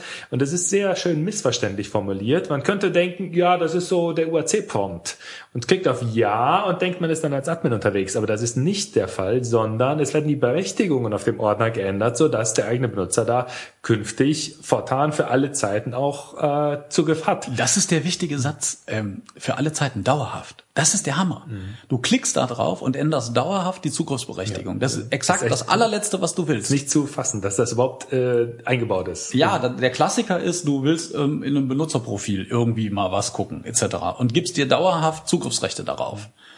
Und wenn du jetzt sagst, ja, das, wer macht das denn, ja? Lokale Admins. Das heißt, das können ganz normale Benutzer sein, die lokale Admins sind, wie das oft ist, mhm. äh, die dann da ähm, dauerhaft die Berechtigungsstrukturen verändern mit all den Seiteneffekten. Mhm. Und das hat dann halt so dadaistische Züge im Arbeitsalltag. Da werden dann Dateien erstmal auf dem Desktop kopiert, werden verändert, wieder rüber kopiert. Nachdem sie zweimal hin und her kopiert worden sind, verhalten sie sich anders als am Anfang. Mhm. Ähm, das ist ein Desaster. Ein Stück weit ist das ja der UAC-Prompt. Also das ist ein Prompt, der auftaucht, weil die User Account Control aktiv ist weil nee, der Windows Explorer zu wenig Rechte hat und weil der jetzt eben nicht elevated werden kann, kriegst du jetzt alternativ diesen Prompt. Mhm. Also das ist so der Ersatzprompt. Darf ich das so sagen? Ja, ja, grob, grob gesagt. Ja, weil wenn du, das hat ja auch noch einen weiteren e-, Effekt. Mal angenommen, du hast auf einen Ordner keinen Zugriff. Und zwar unabhängig von der User Account Control. Also du hast auch mit dem Elevator Token keinen Zugriff. Der Windows Explorer bietet dir trotzdem häufig diesen Dialog an, ja. weil er denkt, dass die User Account Control der Grund wäre, dass du da nicht drauf kommst. Was dann zu vollkommen bekloppten hm. Effekten führt, weil dann klickst du drauf und es passiert trotzdem nichts, ja, weil du halt keine Berechtigung hast. Fall klappt es dann nicht, ja. Ja, ist, übrigens, zu UAC möchte ich gerne was loswerden. Das wird ja gerne äh, komplett falsch verstanden. Auch äh, wo das Wort herkommt, dieser berühmte UAC-Prompt. Ähm, sind so einige Mythen im Umlauf. Äh, viele denken, dass der UAC-Prompt dann kommt, wenn irgendeine Anwendung Zugriff verweigert bekommt als Rückmeldung vom Betriebssystem. Das ist komplett falsch. Das ähm, würde die Anwendungskompatibilität äh, komplett über den Haufen werfen, wenn Microsoft das so implementieren würde. Vielmehr äh, muss der Programmierer einer Anwendung festlegen, was sie äh, kann oder mit unter welchen Bedingungen sie laufen soll. Und es gibt ein sogenanntes Manifest, das ist eine klitzekleine ähm, so ein XML-Schnipsel, der typisch, typischerweise in der Excel direkt drin steckt. Und da steht dann drin, was die Anwendung braucht. Sie braucht, es gibt da drei Möglichkeiten. Sie läuft, soll mit Standardbenutzern Adminrechten laufen, sie soll mit Admin, sie muss mit Adminrechten laufen oder mit dem höchsten möglichen. Highest available. Die mhm. Albtraum-Ebene überhaupt. Weil das ist ja nicht Fisch, nicht Fleisch. Also das Highest available habe ich wirklich gefressen. Ähm, Im ganz negativen Sinne, weil das ja den Effekt hat, dass wenn jemand ein potenzieller Admin ist, also ein Protected Admin, dann wird er permanent gefragt, weil so ganz unwichtige Prozesse wie MMC-Exe ja. für Admins äh, mhm. äh, ganz unwichtig, äh, die sind genauso getaggt, ja. highest available und ähm, das ist ein totaler Albtraum, weil das sich halt bei Standardbenutzern anders verhält wie mhm. bei potenziellen Admins und man darf ja, ich sag's nochmal, nicht vergessen, das ist ja eine rein lokale Technologie. Das heißt, die Admins, von denen wir da reden, sind oft ganz normale Verwaltungsangestellte, die halt Adminrechte haben, weil sonst irgendeine App nicht läuft und die irgendwann aus historischen Gründen die Berechtigung bekommen haben. Und eigentlich wollte man das nicht, aber das ist halt so. Mhm. So. Und das ist echt ein Albtraum. Ja, also das ist ein Manifest, wolltest du sagen? Ja, das ist ja. typischerweise einkompiliert. Meines Erachtens ist auch ein Fehler, dass man das so mit Bordmitteln praktisch nicht sieht. Also du kannst so eine mhm. Excel-Datei in, in, in Notepad reinziehen und dann mal so ein bisschen so diese Binärdaten angucken, da ahnt man es so ein bisschen. Ja, ja, dann sieht man das, ja. Äh, so, so ein bisschen, ne? Aber du siehst es eigentlich nur mit, mit SIG-Verification, also mit SIG-Verif von, von SysInternals, auch wieder ein Zusatzmittel oder mit irgendwelchen Werkzeugen. Ich weiß nicht, wie guckst du da rein? Hex-Editor wäre auch noch so eine Möglichkeit. Ja, also Notepad ist eigentlich gar nicht so schlecht. Also ich, ich benutze selbstverständlich nicht Notepad, weil es ja nach dem Explorer die zweitschlimmste Anwendung unter Windows ist, sondern einen vernünftigen Editor. Beispielsweise kann man Notepad++ nehmen, das ist angenehmerweise kostenlos. äh, ja, aber wenn man einfach eine Excel-Datei damit öffnet, sieht man schon die XML-Struktur. ich glaube, das ist meistens ziemlich am Ende. Ja. Meines Erachtens ist es auch, ähm, es ist unglücklich, dass man es nicht einfach so ändern kann. Also man kann mit äh, ACT, ne, mit dem Application Compatibility Toolkit kann man so ein, äh, ja, so ein Kokon bauen, was das dann anpasst, aber es ist viel zu kompliziert. Also ich würde mir eigentlich wünschen, so rechte Maustaste auf eine Echse und dann kann ich als Anwender, sprich ich als lokaler Admin, kann das dann gegebenenfalls anpassen, dass sich das anders verhält. Ja, man könnte ja rein, wenn wir jetzt am Anfang mit Hex, man könnte ja rein theoretisch die, dieses Manifest, also die XML-Struktur innerhalb der Excel-Datei einfach verändern und dann sagen, ähm, ja, du bist ja, du läufst jetzt nicht mehr als, versuchst nicht mehr als, ja. immer als Admin zu laufen, sondern du läufst jetzt als Standardbenutzer. Ja, aber dann das wird, höchstwahrscheinlich wird dann die Anwendung nicht mehr funktionieren, weil in vielen Fällen, nicht immer ist es natürlich so, dass der Programmierer das bewusst konfiguriert hat. Zum anderen wird natürlich die, die digitale Signatur der Datei dadurch ungültig, was allerdings in der Praxis, wenn man jetzt nicht App-Locker einsetzt, meistens überhaupt keine Auswirkungen hat, weil auch äh, Anwendungen mit defekter, ungültiger digitaler Signatur problemlos ausgeführt werden. Das ist natürlich nicht, was man will. Ne? Also wenn das schon signiert ist, wenn man schon in der glorreichen Situation ist, eine signierte Anwendung zu haben, das ist ja auch erschreckend. Also okay, es gibt sehr viele Anwendungen, die sind signiert. Mhm. Vor allem, klar, Bordmittel, äh, viele Microsoft-Anwendungen, größere Softwarehäuser, aber die Anzahl an Anwendungen, die nicht signiert sind, äh, die ist auch sehr groß. Ja, ja. Also, und davon hat man im Zweifel immer äh, ein, zwei am Laufen und dann, dann geht's schon los. Was mache ich mit denen? Mhm. Na und die Ausführbarkeit zu beschränken über, über App-Locker und solche Sachen und dann an der Signatur zu prüfen, von wem ist, das ist ja sinnvoll. Theoretisch ja, praxisch schwierig, äh, nicht ganz unschwierig umzusetzen. Ja, aber alles, alles ohne Signatur ist noch schlimmer, weil äh, was will man dann machen? Ne? Also es gab ja früher mal Software Restriction Policies, die gibt's immer noch, sozusagen die Vorläufertechnologie von AppLocker und naja, das war schwieriger. Ne? Dann machst du so komische Fahrtregeln und je nachdem, wie du das einstellst, wenn du es ganz streng machst, dann machst du vielleicht auch so eine Prüfsumme. Naja, und dann machst du ein Update von der Anwendung, dann startet die nicht mehr. Sondern wenn die Anwendung nicht naja, mehr gepatcht, das, weil uns ja, laufen die ja nicht also mehr. Also mit den Hashwerten, dann ist es natürlich begrenzt äh, zukunftsfähig hier. Ja, der Windows Explorer, User Account Control, ist das ist wirklich ein spannendes Thema. Es gibt einen Effekt, den man nicht vergessen darf. Es, es gibt noch die, den bemerkenswerten Seiteneffekt, dass die User Account Control ja nur lokal wirkt. Wenn ich jetzt also mit einem vermeintlich unprivilegierten Konto, also mit einem Konto, was Rechte haben könnte, Ich bin aber, habe den Windows Explorer gestartet, ganz normal mich angemeldet und greife jetzt ins Netzwerk. Zumindest mal in der Theorie habe ich dann alle Rechte. Nee. Also mein äh, Zugriffstoken, wenn ich im Netzwerk auf einen anderen Server greife, so ist es in der Theorie, also ist mein Kenntnisstand. Ähm, du hast dann nicht dieses Restricted Token. Ähm, das ist zumindest mein Kenntnisstand. Aber was Ja, ich definitiv ja, stimmt, in der, sagen in der kann, Domäne ist, ist, es richtig. In der Domäne äh, ist genau, es, aber ist es äh, das ist nie ganz konsistent. Aber vor allen Dingen führt es zu extremen Irritationen, äh, was denn jetzt wie zu machen ist. Ähm, jetzt ist das Ganze in, in Windows 8 noch ein bisschen eskaliert, weil ähm, jetzt hat man in Windows 8 ähm, die User Account Control insofern nochmal verbindlicher gemacht, als dass diese, ich darf sie ja nicht mehr Metro-Style-Anwendungen nennen, also die Modern Apps, die starten gar nicht mehr. Also jetzt wird man, auch der letzte User Account Control Verweigerer wird jetzt gezwungen, wenn er denn Windows 8 nutzen möchte, das auch bitte, bitte, bitte angeschaltet zu lassen. Das heißt, Sonst was? Sonst passiert was? Sonst- starten die starten Modern- gar nicht mehr. Ja, jetzt könnte man natürlich ketzerisch sagen, die braucht ja eh keiner. Genau, das werden vermutlich die Verweigerer dann sagen. Also ich will damit sagen, User Account Control ist für viele Leute so eine Pest, aber das geht jetzt nicht mehr weg. Aber ist es wirklich eine Pest? Eigentlich die Intention von Microsoft, du hast das vorhin schon angedeutet. Die Zielgruppe, das hat auch Mark Rosinovic ein paar Mal in sehr interessanten, ausführlichen ähm, Schriften erklärt, die, die sehr lesenswert sind. Die Zielgruppe sind Entwickler, also du. Ja.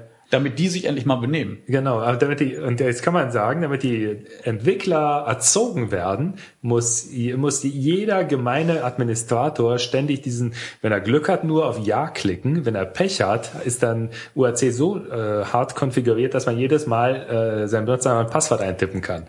Das macht sehr viel Spaß, kann ich aus Erfahrung berichten. Absolut, aber das kann auch dazu führen, dass die Leute nicht alles wegklicken. Also womit ich wirklich gute Erfahrungen gemacht habe, ist, ähm, wenn ich de facto Endanwender habe, die aber aus welchen Gründen auch immer darauf bestehen, lokale Adminrechte zu haben. So, sowas gibt es. Also, weil einfach der Kunde verlangt das. Recht, so. äh, recht gängig. Ja. So, und äh, okay, dann sagst du, ist gut, aber du willst jetzt einfach verhindern, dass die einfach alles wegklicken, wie so ein Werbebanner. Wenn du dann dieses Elevation Prompt umstellst, darauf, dass sie sich nochmal anmelden müssen, dann dürfen sie alles tun, aber sie müssen dann in diesen wenigen Ausnahmefällen nochmal Benutzername, Passwort eingeben. Wenn das selten vorkommt, ist ja nichts dagegen zu sagen. Das ist der Punkt, wenn das selten vorkommt. Die Admins, die aber natürlich so die Hauptleidtragenden sind, in deren Wahrnehmung zumindest, weil die ja ständig administrative Dinge tun wollen und dann an der Stelle die Probleme haben, dass das ja nicht geht und auch nicht gehen soll. Ja, die stehen auf Ja, einmal. die machen sich da natürlich, wenn sie äh, der ihr Passwort ungefähr 10.000 Mal pro Tag eingegeben haben, ähm, haben sie äh, gelernt, okay, ich mache mir eine administrative Kommandozeile auf und starte alles von da und werde natürlich nicht mehr belästigt von diesen dummen Abfragen.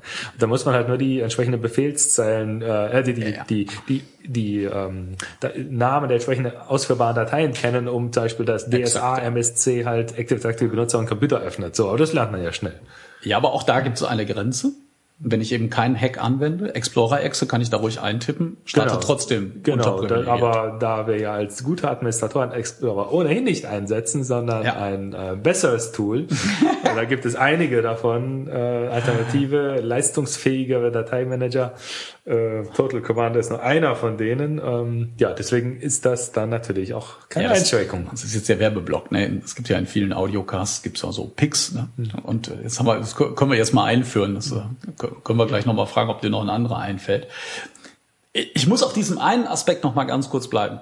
Äh, Es gibt noch einen Seiteneffekt, ähm, den ich gerne noch der Öffentlichkeit kundtun möchte und den ich mit dir ansprechen möchte. Ich habe gerade darüber gesprochen, dass im Netzwerk die User Account Control eigentlich insofern entschärft ist, als dass wenn du, sagen wir mal, du bist als Helge angemeldet, bist Domänenadmin, also am besten heißt dein Konto Helge Admin und du benutzt es nur für administrative Zwecke. Jetzt bist du aber als Domänenadmin mit einem Token ausgesehen, zumindest mal im Windows Explorer, was den, ähm, was diese besonders privilegierten Gruppen entfernt. Greifst du jetzt im Netzwerk auf einen Share zu, hast du aber die Zugriffsrechte, weil du dich an dem fremden Server authentifizierst, dort ein Session-Ticket generierst und so weiter, der ganze Quatsch. Dort hast du typischerweise Zugriffsrechte. Dadurch entsteht aber folgende Situation. Greifst du remote auf einen Share zu, Doppel-Backslash UNC-Pfad, hast du eine andere Benutzererfahrung, User Experience, hm. als würdest du mit Remote Desktop auf die Maschine gehen und lokal im Windows Explorer ja. das Ding aufrufen. Richtig, ja. Denn da bist du kein Domain-Admin. Richtig, das macht das Netzwerk sehr viel mehr Spaß, so. weil man da diese blöden Einschränkungen nicht hat. Und dann kommst du an diese Fenster, die du gerade genannt hast, dann kommt das Prompt, willst du weitermachen und jetzt fängst du an, wenn du dich da durchklickst, jeden einzelnen Ordner mit deinem persönlichen Helga-Admin, Thorsten-Admin-Konto zu verrechten. So, und das machen alle Kollegen und dann hast du irgendwann so eine Zugriffssteuerungsliste, mhm. die sieht aus ähm, wie äh, nach einer durchzechten Nacht. Dafür gibt es in meinen Augen ein Heilmittel, was ich äh, immer empfehle, was vielleicht ein bisschen verrückt klingt, aber was ich definitiv empfehlen kann. Was ich den Leuten immer empfehle, ist, wenn sie Domänen-Admin sind oder irgend so etwas sehr privilegiertes im Kontext der Konten, die es schon gibt, also keine Delegiertenberechtigung, weil da greift die UAC nicht. Die UAC greift nur bei Systemgruppen, die Microsoft vorgibt. Mhm. Dann erstell dir bitte eine ähm, deine eigene Domain-Admins-Gruppe. Bau eine gespiegelte Gruppe. Also sag beispielsweise, ich packe jetzt alle die Domain-Admins in eine Helge Klein Software Development äh, Domain-Admins-Gruppe rein, die du selber gemacht hast. IT-Support, nenn sie wie du willst, IT-Admins und schmeiß in den Zugriffssteuerungslisten ähm, diesen ganzen Quatsch wie Domain-Admins raus oder du kannst sie auch drin lassen, das ist eigentlich egal, aber entscheidend ist, gib nicht länger der Gruppe Administratoren Vollzugriff oder der Gruppe Domain-Admins Vollzugriff, weil die haben dieses Filterproblem, mhm. sondern gib deiner Gruppe deinen eigenen Domänen-Admins, dieser gespiegelten Gruppe IT-Admins, gib denen Vollzugriff. Weil das wird aus deinem Token nicht entfernt. Gruppen, die du selber erstellt hast, entfernt die UAC nicht. Ja. Und dann hast du eine persistente Benutzererfahrung. Wenn du dann über Remote mhm. Desktop drauf gehst, bist Teil dieser Gruppe IT-Admins, Helge Klein Software Development äh, Admins, oder du gehst übers Netzwerk, du hast immer die gleiche Benutzererfahrung. Du kriegst nie wieder einen User-Account-Prompt. Aber da kannst du UAC auch direkt abschalten. Ja, das ist, genau, das ist jetzt der kleine Wermutstropfen. Weil dieser Schutzmechanismus, dass du ja nicht als Admin unmittelbar arbeitest, der greift dann nicht. Du hast dann da Zugriff drauf. Mhm. Jetzt muss man aber wieder dazu sagen, okay, wenn jetzt die Situation so ist, wie ich sie wünschenswert finde, dann ist das Problem von der Welt. Mein Idealbild wäre, ich weiß, das klingt jetzt so ein bisschen wie von der Kanzel gepredigt, aber ähm, ich sage das jetzt trotzdem mal laut. Mein, mein Idealbild wäre, es gibt einen Benutzer Thorsten, den nutze ich zum E-Mails lesen und so weiter. Und dann gibt es einen Benutzer Thorsten Admin. Und nur mit dem mache ich das. Sehr viele Kollegen arbeiten dann an der Stelle mit Remote Desktop. Da gibt's auch diese berühmten Admin-Workstations, gerne mhm. auch so als VMs implementiert, ja. von denen aus mhm. sie arbeiten. Mhm. In dem Kontext melden sie sich dann interaktiv auch als Thorsten-Admin an, aber auch da greift wieder die UAC. Mhm. So, und in dem Moment hättest du dieses Problem entschärft, wenn du dann mit so eigenen Gruppen arbeitest. Ja. Ich habe damit in Projekten sehr gute Erfahrungen gemacht, aber am Anfang gucken einen natürlich die, die, die, die Kollegen, die Kunden an, als, als wäre man irgendwie vom Baum gefahren und fragen sich, warum legt er jetzt diese komischen Gruppen an? Es mhm. gibt doch schon Domain-Admins. Ja, ja, weil ich dieses Filterproblem nicht haben will. Ich, ich will dieses Split-Token-Problem dadurch entschärfen, ja. dass ich sage, ähm, ich habe die Benutzer an der Stelle nicht in die Standardgruppen gepackt. Die sollen, wenn was damit verrechtet ist, unmittelbar Zugriff haben. Das, wofür dich die UAC ja eigentlich wovor dich die UAC eigentlich schützt, schützt davor schützt sie dich weiterhin, nämlich vor Malware.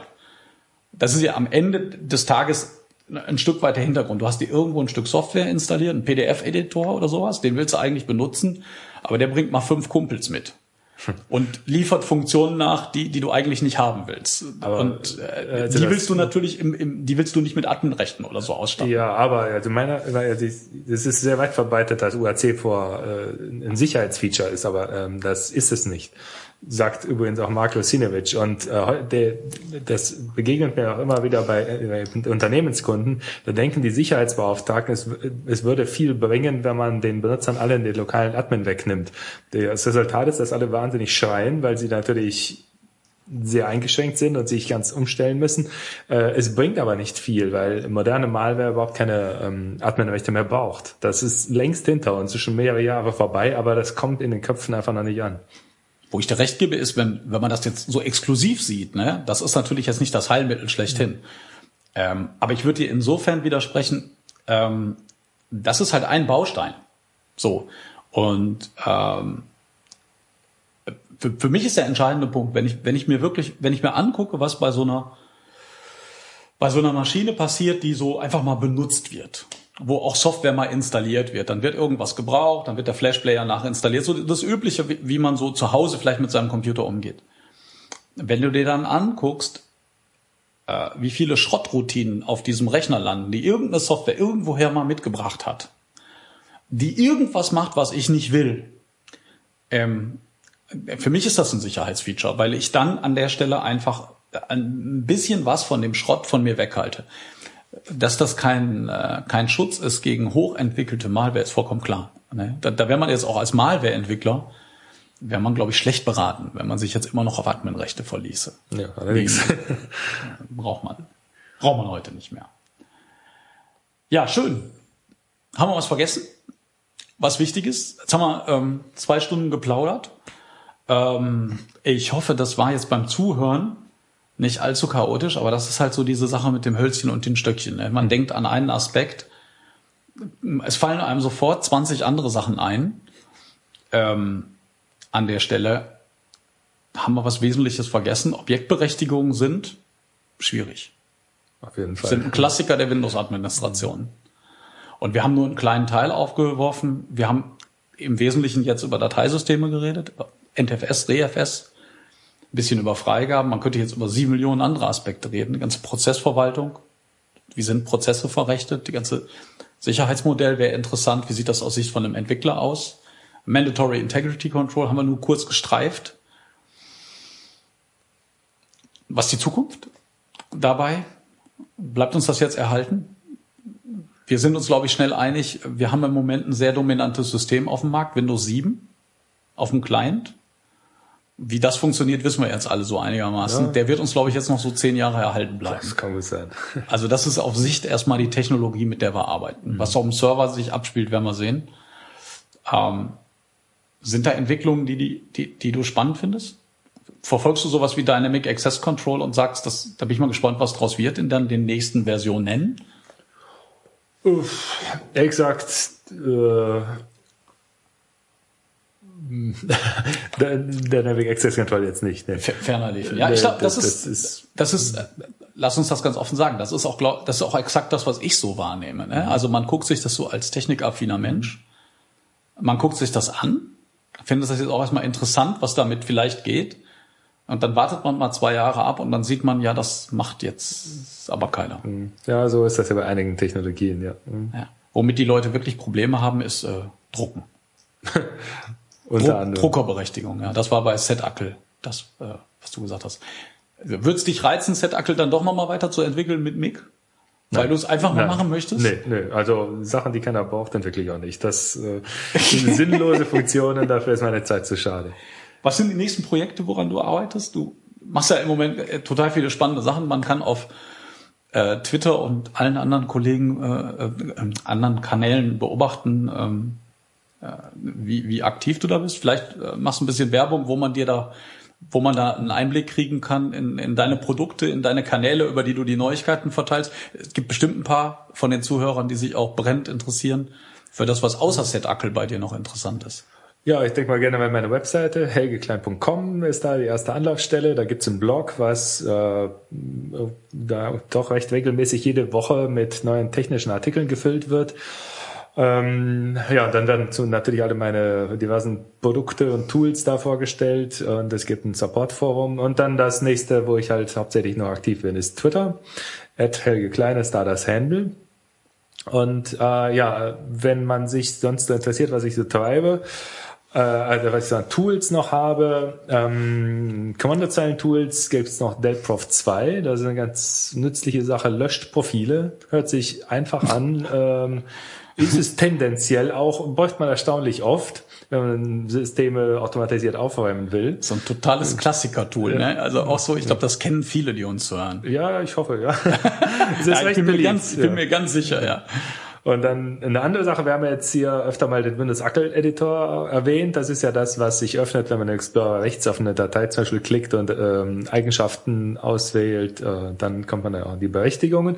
Ähm, dieser Dialog ist seit Windows 2000 im Wesentlichen unverändert ähm, und ist die, die Benutzerführung, also die Benutzererfahrung, wie man jetzt neudeutsch zu User Experience dann sagt, ist schlimm, schlimm, schlimm, Ja, schlimm, kaum schlimm. versucht man mal Anglizismen vermeiden, zu vermeiden, ist auch schon wieder schlecht. Ne? Ja, ja, das klingt dann auch so meistens seltsam. naja, also jedenfalls dieses, dieser sogenannte Ackel-Editor ist ja wirklich ganz, ganz fürchterlich.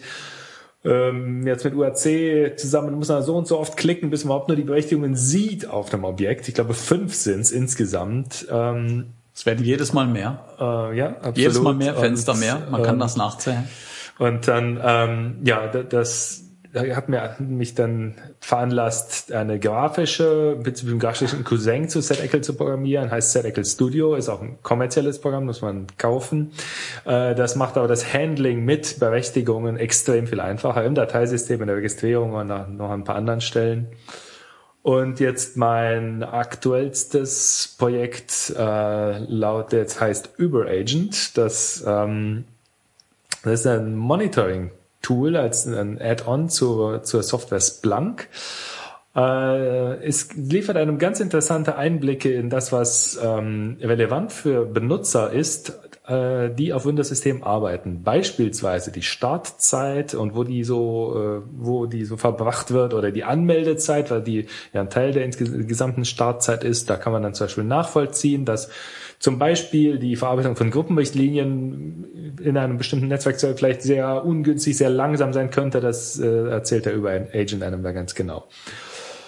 Ja, so viel vielleicht als kleinen Rundumschlag. Ja, hast du was zu Splunk erzählt? Du hast es gerade kurz erwähnt. Äh, noch nicht, das Als Splunk ist- Add-on solltest du vielleicht auch noch mal kurz Ja. erzählen. Also äh, da muss man jetzt, äh, darf man jetzt nicht mit geizen. Äh, nee, gerne, gerne.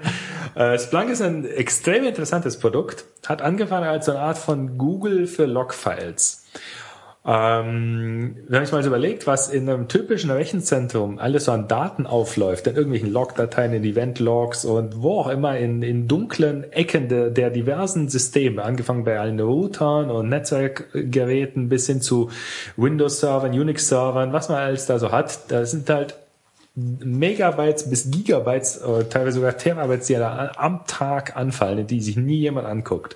Wenn jetzt ein Benutzer irgendein Problem hat, wenn man in die, in die richtige Logdatei gucken würde, an die richtige Stelle, würde man sofort sehen, da kommt dann hier Zuge verweigert, ähm, das darfst du nicht und wenn man das behebt, ist sofort alles gut. Aber wenn man diese Stelle halt nicht findet, normalerweise, jedenfalls nicht schnell, sucht man und sucht man und sucht man hilft und behilft sich dann mit so, so Krücken wie Benutzerprofil löschen, wenn irgendein Profil auftritt, äh, Problem auftritt. Und Splunk hat halt angefangen damit, dass die gesagt haben, Moment, was Google fürs Internet macht, das machen wir fürs Netzwerk. Wir äh, indizieren äh, also letztendlich alle Logdateien und äh, Eventlogs und was es sonst noch so gibt in einem typischen Rechenzentrum und machen es richtig einfach und schnell durchsuchbar. Und äh, ja, von da, da- das kann Splunk natürlich immer noch, kann jetzt mittlerweile sehr viel mehr. Man kann unter, äh, Splunk macht alles, was so mit diesem modernen Begriff Big Data zusammenhängt.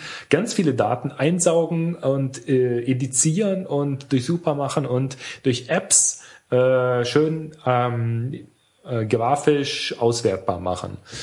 Und jeder kann halt Apps und Erweiterungen für Splunk entwickeln und dieses Überagent ist halt ähm, letztendlich ein zweiteiliges System, was einmal als kleine Exe auf einem Windows-Rechner läuft und da alle möglichen interessanten Daten einsammelt und die äh, in das große, in den großen Topf reinwirft. Und dann ist es eine, eine, eine zweite App, die halt auf dem Splunk-Server läuft, die diese Daten halt als Serie von Dashboards mit hübschen Grafiken, ähm, Charts, Tabellen, was man halt haben will und erwartet, dann darstellt.